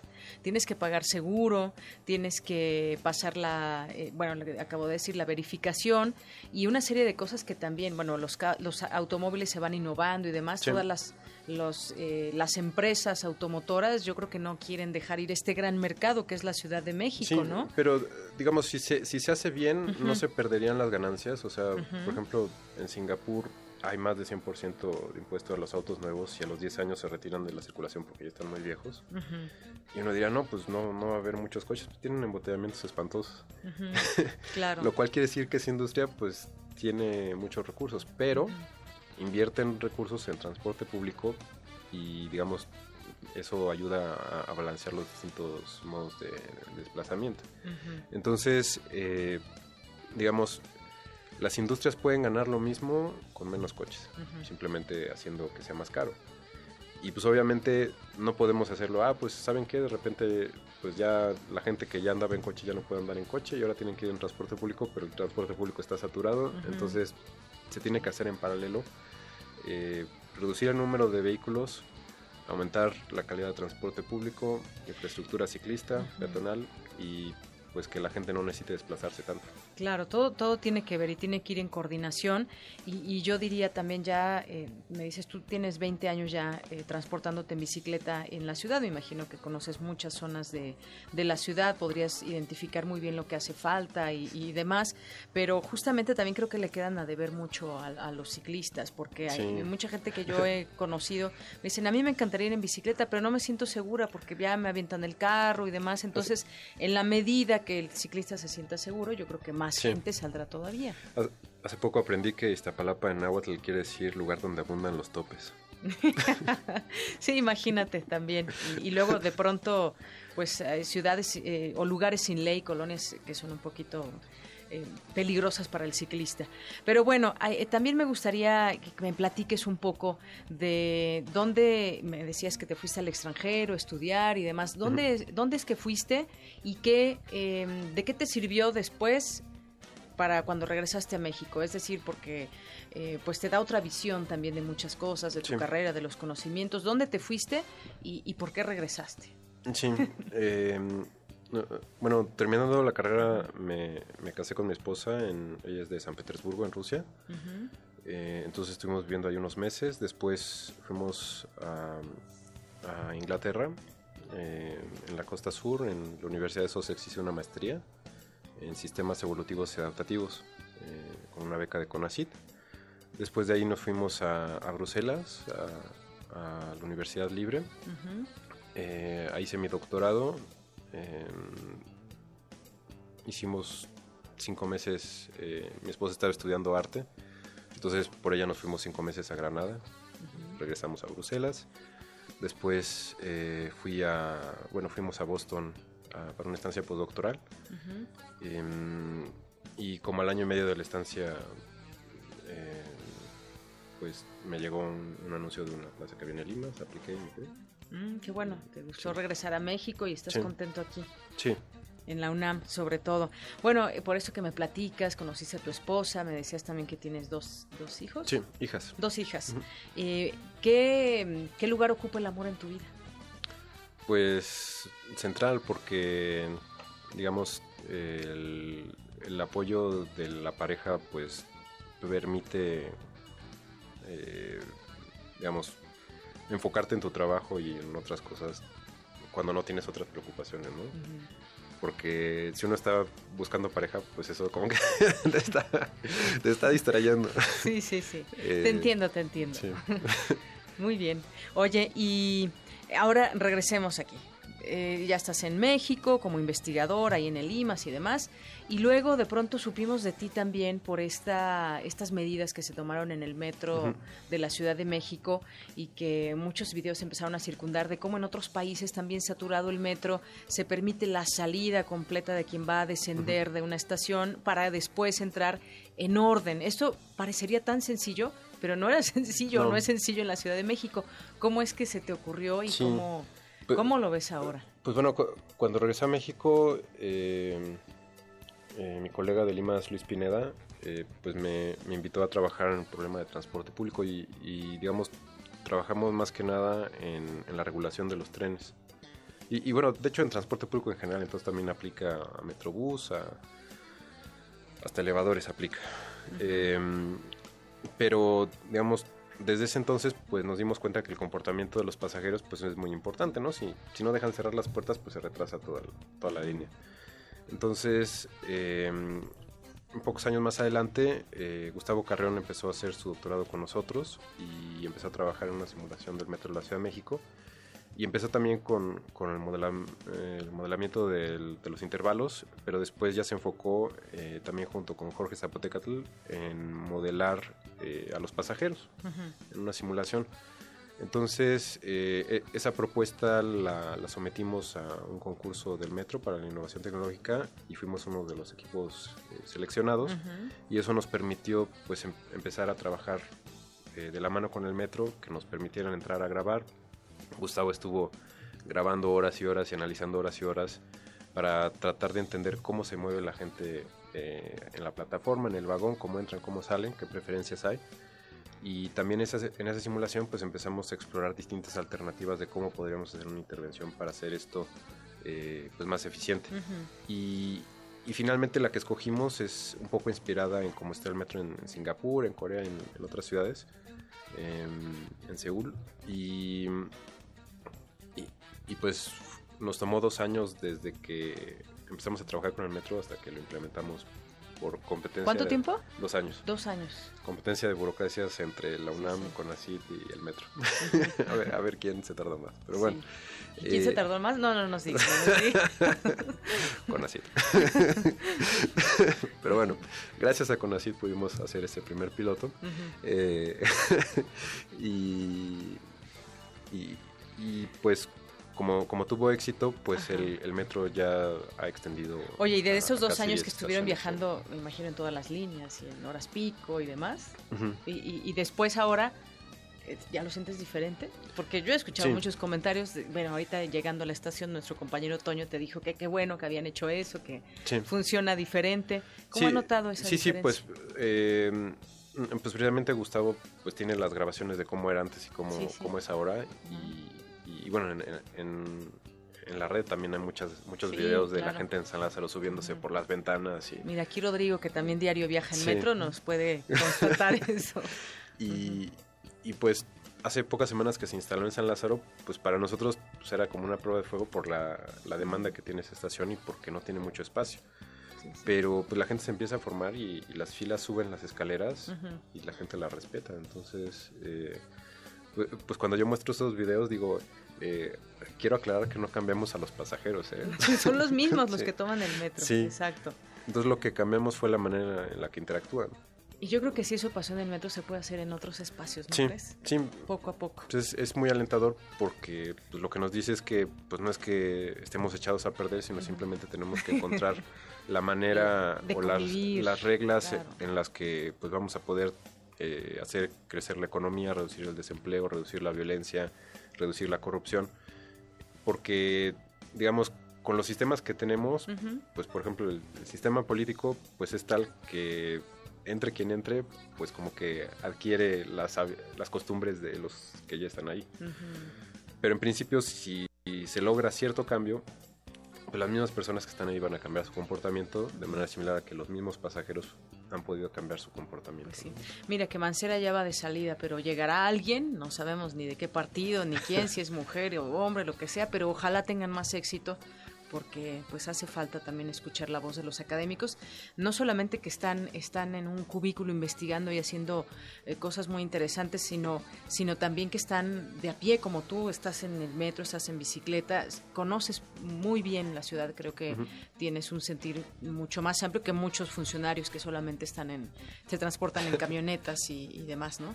Pero bueno, antes no te quiero dejar ir sin que me digas, eh, para ti, ¿qué es, qué es la UNAM? ¿Qué significa la UNAM en tu vida? Sí, pues, pues bueno, por algo se le dice la máxima casa de estudios.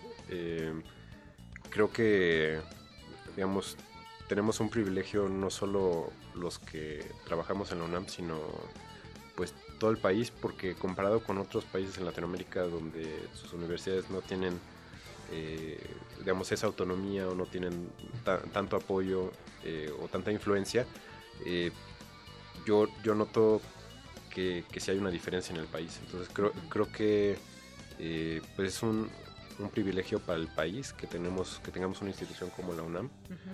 Eh, que pues obviamente podemos, si nos fijamos en los defectos, pues podemos también podemos encontrar, claro. Oye, ahorita y así nos regala un minuto más, Rodrigo. Se me olvidó preguntarte cómo es un fin de semana así con la familia, con el doctor Carlos Hershenson, ¿qué te gusta el cine, el teatro? Tienes dos niñas, ¿de qué edades? ¿Qué haces los fines de semana? Sí, pues distintas cosas. Eh, digamos, puede ser desde descansar, eh, practicamos meditación budista, entonces luego vamos con, con los amigos eh, budistas, pues digamos, a, pasar el fin de semana o a trabajar, a meditar, eh, pues ya sea andar en bici o vamos a nadar o vamos al bosque. ¿Eres vegetariano? Sí. Ah, como, todo eso que me platicas también creo que iba por allá también. ¿No, ¿Vegano? No. No, vegetariano, nada más. Bueno, pues doctor Carlos Hershenson, un gusto platicar contigo aquí en Prisma RU de Radio UNAM y pues seguimos también todo el trabajo que estás haciendo que y esperemos que se note más eh, cada vez, y no lo digo por ti, sino por quienes deben también escuchar y, ponerle interés a estos grandes proyectos. Muchas gracias, Dere. Buenas tardes.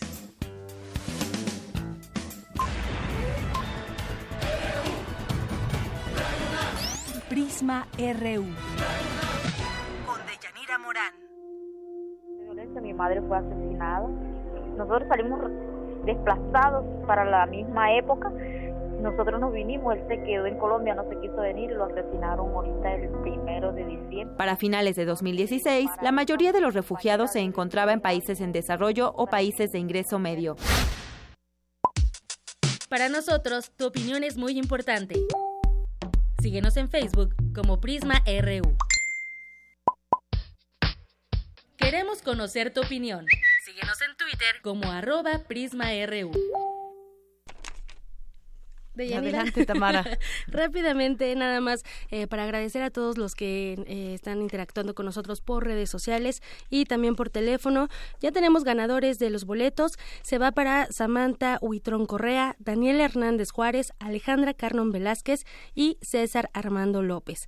El concierto es mañana a las 8.30 de la noche. Deben presentarse en el Foro del Tejedor de la Cafebrería El Péndulo, ubicado en Álvaro Obregón, número 86, en la colonia Roma Norte con identificación oficial para hacer válido el 2 por 1 Gracias a nuestros amigos de Tetractis por la intervención que tuvieron y es un 2 por 1 para Samantha, Daniel, Alejandra y César.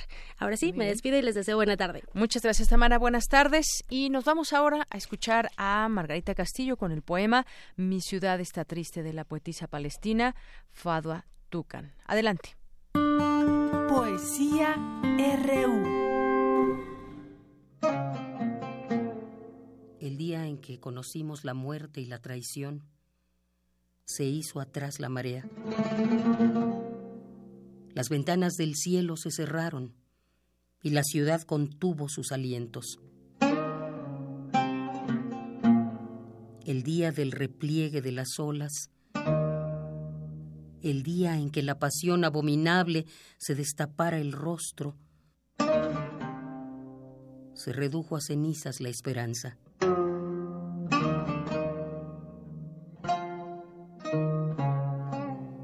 Mi triste ciudad se asfixió al tragarse la pena. Sin ecos y sin rastros, los niños, las canciones se perdieron.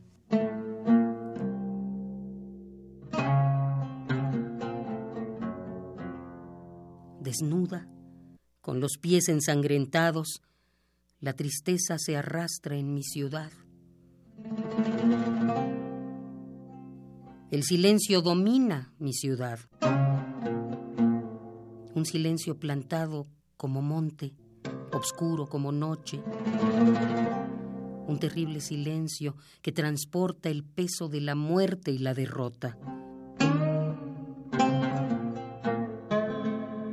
Ay, mi triste ciudad enmudecida ¿Pueden así quemarse los frutos y las mieses en tiempo de cosecha? Doloroso final del recorrido.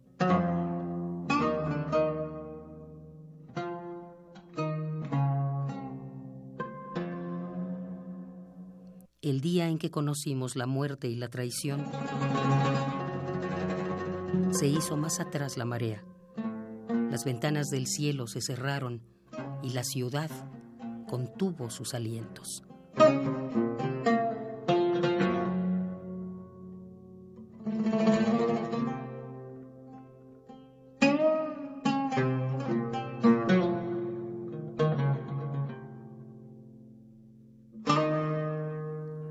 Ciudad está triste. Fadua Tucán.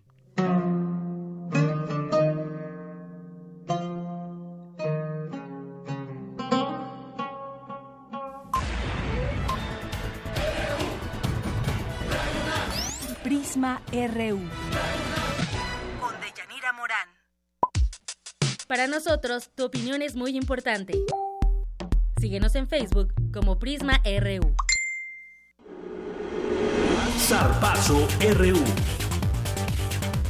Adelante, Isaí Morales, buenas tardes. ¿Qué tal, Deyanira? Muy buenas tardes. Pues hoy les traemos la segunda parte de la entrevista que le realizamos al profesor René Vargas y en esta ocasión nos va a hablar sobre el curso de dosificación de la carga deportiva que se imparte en la UNAM.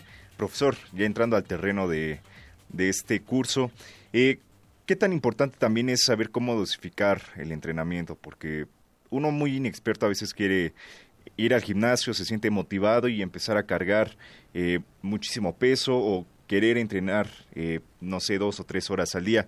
¿Qué tan importante es conocer esta dosificación de, de la carga del entrenamiento? Sí, bien, el ejercicio físico, como ocurre con los medicamentos, cuando uno va con el médico, el médico eh, escoge de entre una gama de, por ejemplo, de antibióticos, en función del, tipo de infección que tenga, pues cuál es el adecuado para mi situación en particular. Eh, y aparte de eso dosifica el medicamento que voy, que voy a tomar, él me dice de cuántos miligramos, cada cuántas horas, eh, si antes de los alimentos o después de los alimentos. Lo mismo ocurre con el ejercicio físico. Eh, debe de dosificarse, sería un error de inmediato entrar a, entrenar grandes dosis y precisamente el curso que ofrece el Centro de Educación Continua de Estudios Superiores del Deporte de la, de la UNAM es una introducción al tema de dosificación, cómo existen unos principios del entrenamiento eh, deportivo relacionados con la dosificación de la carga. Por ejemplo, el aumento gradual o progresivo de la carga de entrenamiento, cómo, eh, con qué dosis inicial debería yo empezar un entrenamiento y cómo gradualmente a lo largo de los años eh, puedo ir aumentando dicha carga. Otro principio fundamental para dosificar la carga es el principio de la individualidad eh, no sé si ustedes han pensado cómo eh, hay atletas que llegan a ser campeones olímpicos y en cambio sus hermanos, hijos del mismo papá, de la misma mamá, pues no llegan a ser campeones ni de la ni de su colonia, ¿no? Eso es algo curioso, está estudiado eh, aún en gemelos monocigóticos como ante una misma carga la respuesta de estos cuerpos que comparten una gran cantidad del genoma de sus padres y de sus de sus padres esto responde diferente ante una carga igual.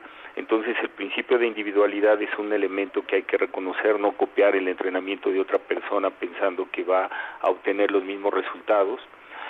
Y eh, por ejemplo otro principio que se va a tocar es el principio de la variación de la carga. Así como los nutriólogos nos indican que el alimento debe de ser variado por mucho que nos guste un platillo. Lo mismo ocurre con el ejercicio físico. Este debe de ser variado eh, dependiendo de las características que tiene la persona. También para esto vamos a revisar eh, como una de las primeras clases entender el entrenamiento como un sistema, cómo eh, actualmente se contempla el entrenar, como que este entrenamiento está integrado de diferentes elementos, todos ellos importantes, y que los debe de considerar la persona que va a entrenar. Uno de ellos, por ejemplo, es que antes de iniciar el entrenamiento debiera necesariamente hacerse un diagnóstico biológico primero y después un diagnóstico de campo.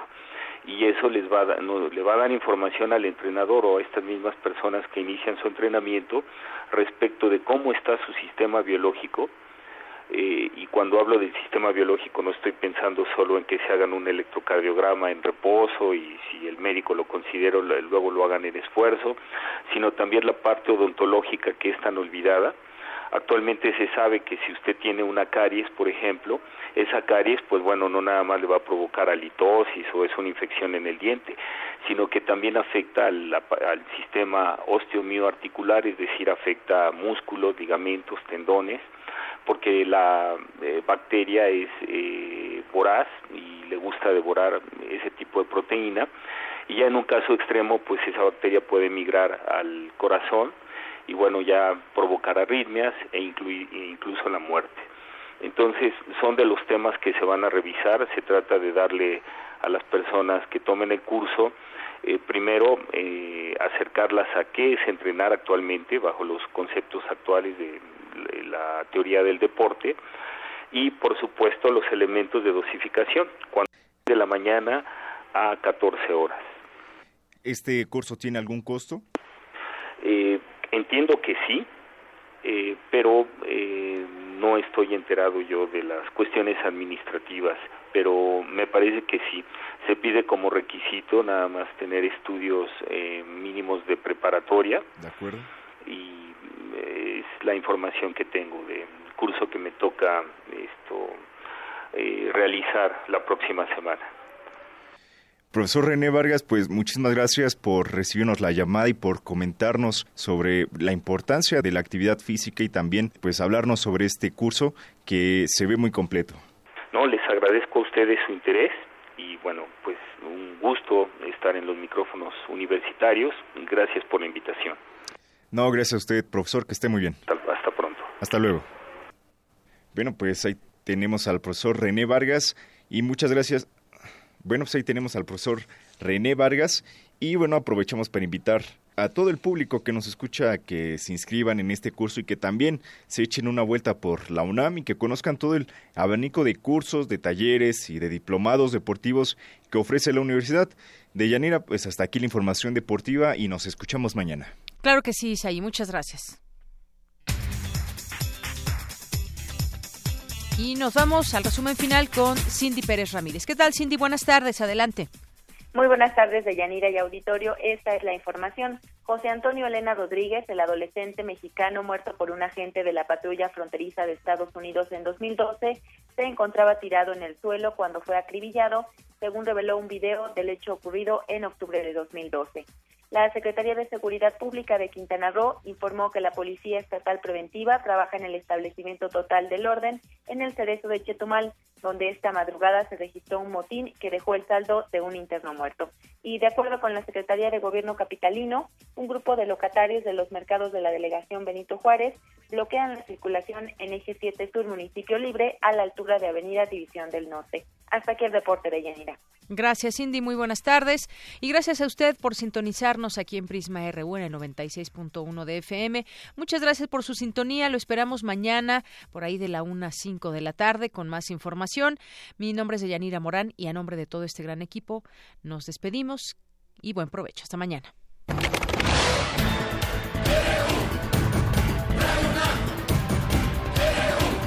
Prisma RU. Los perfiles del acontecer universitario de México y el mundo en una frecuencia. De lunes a viernes, de una a 3 de la tarde.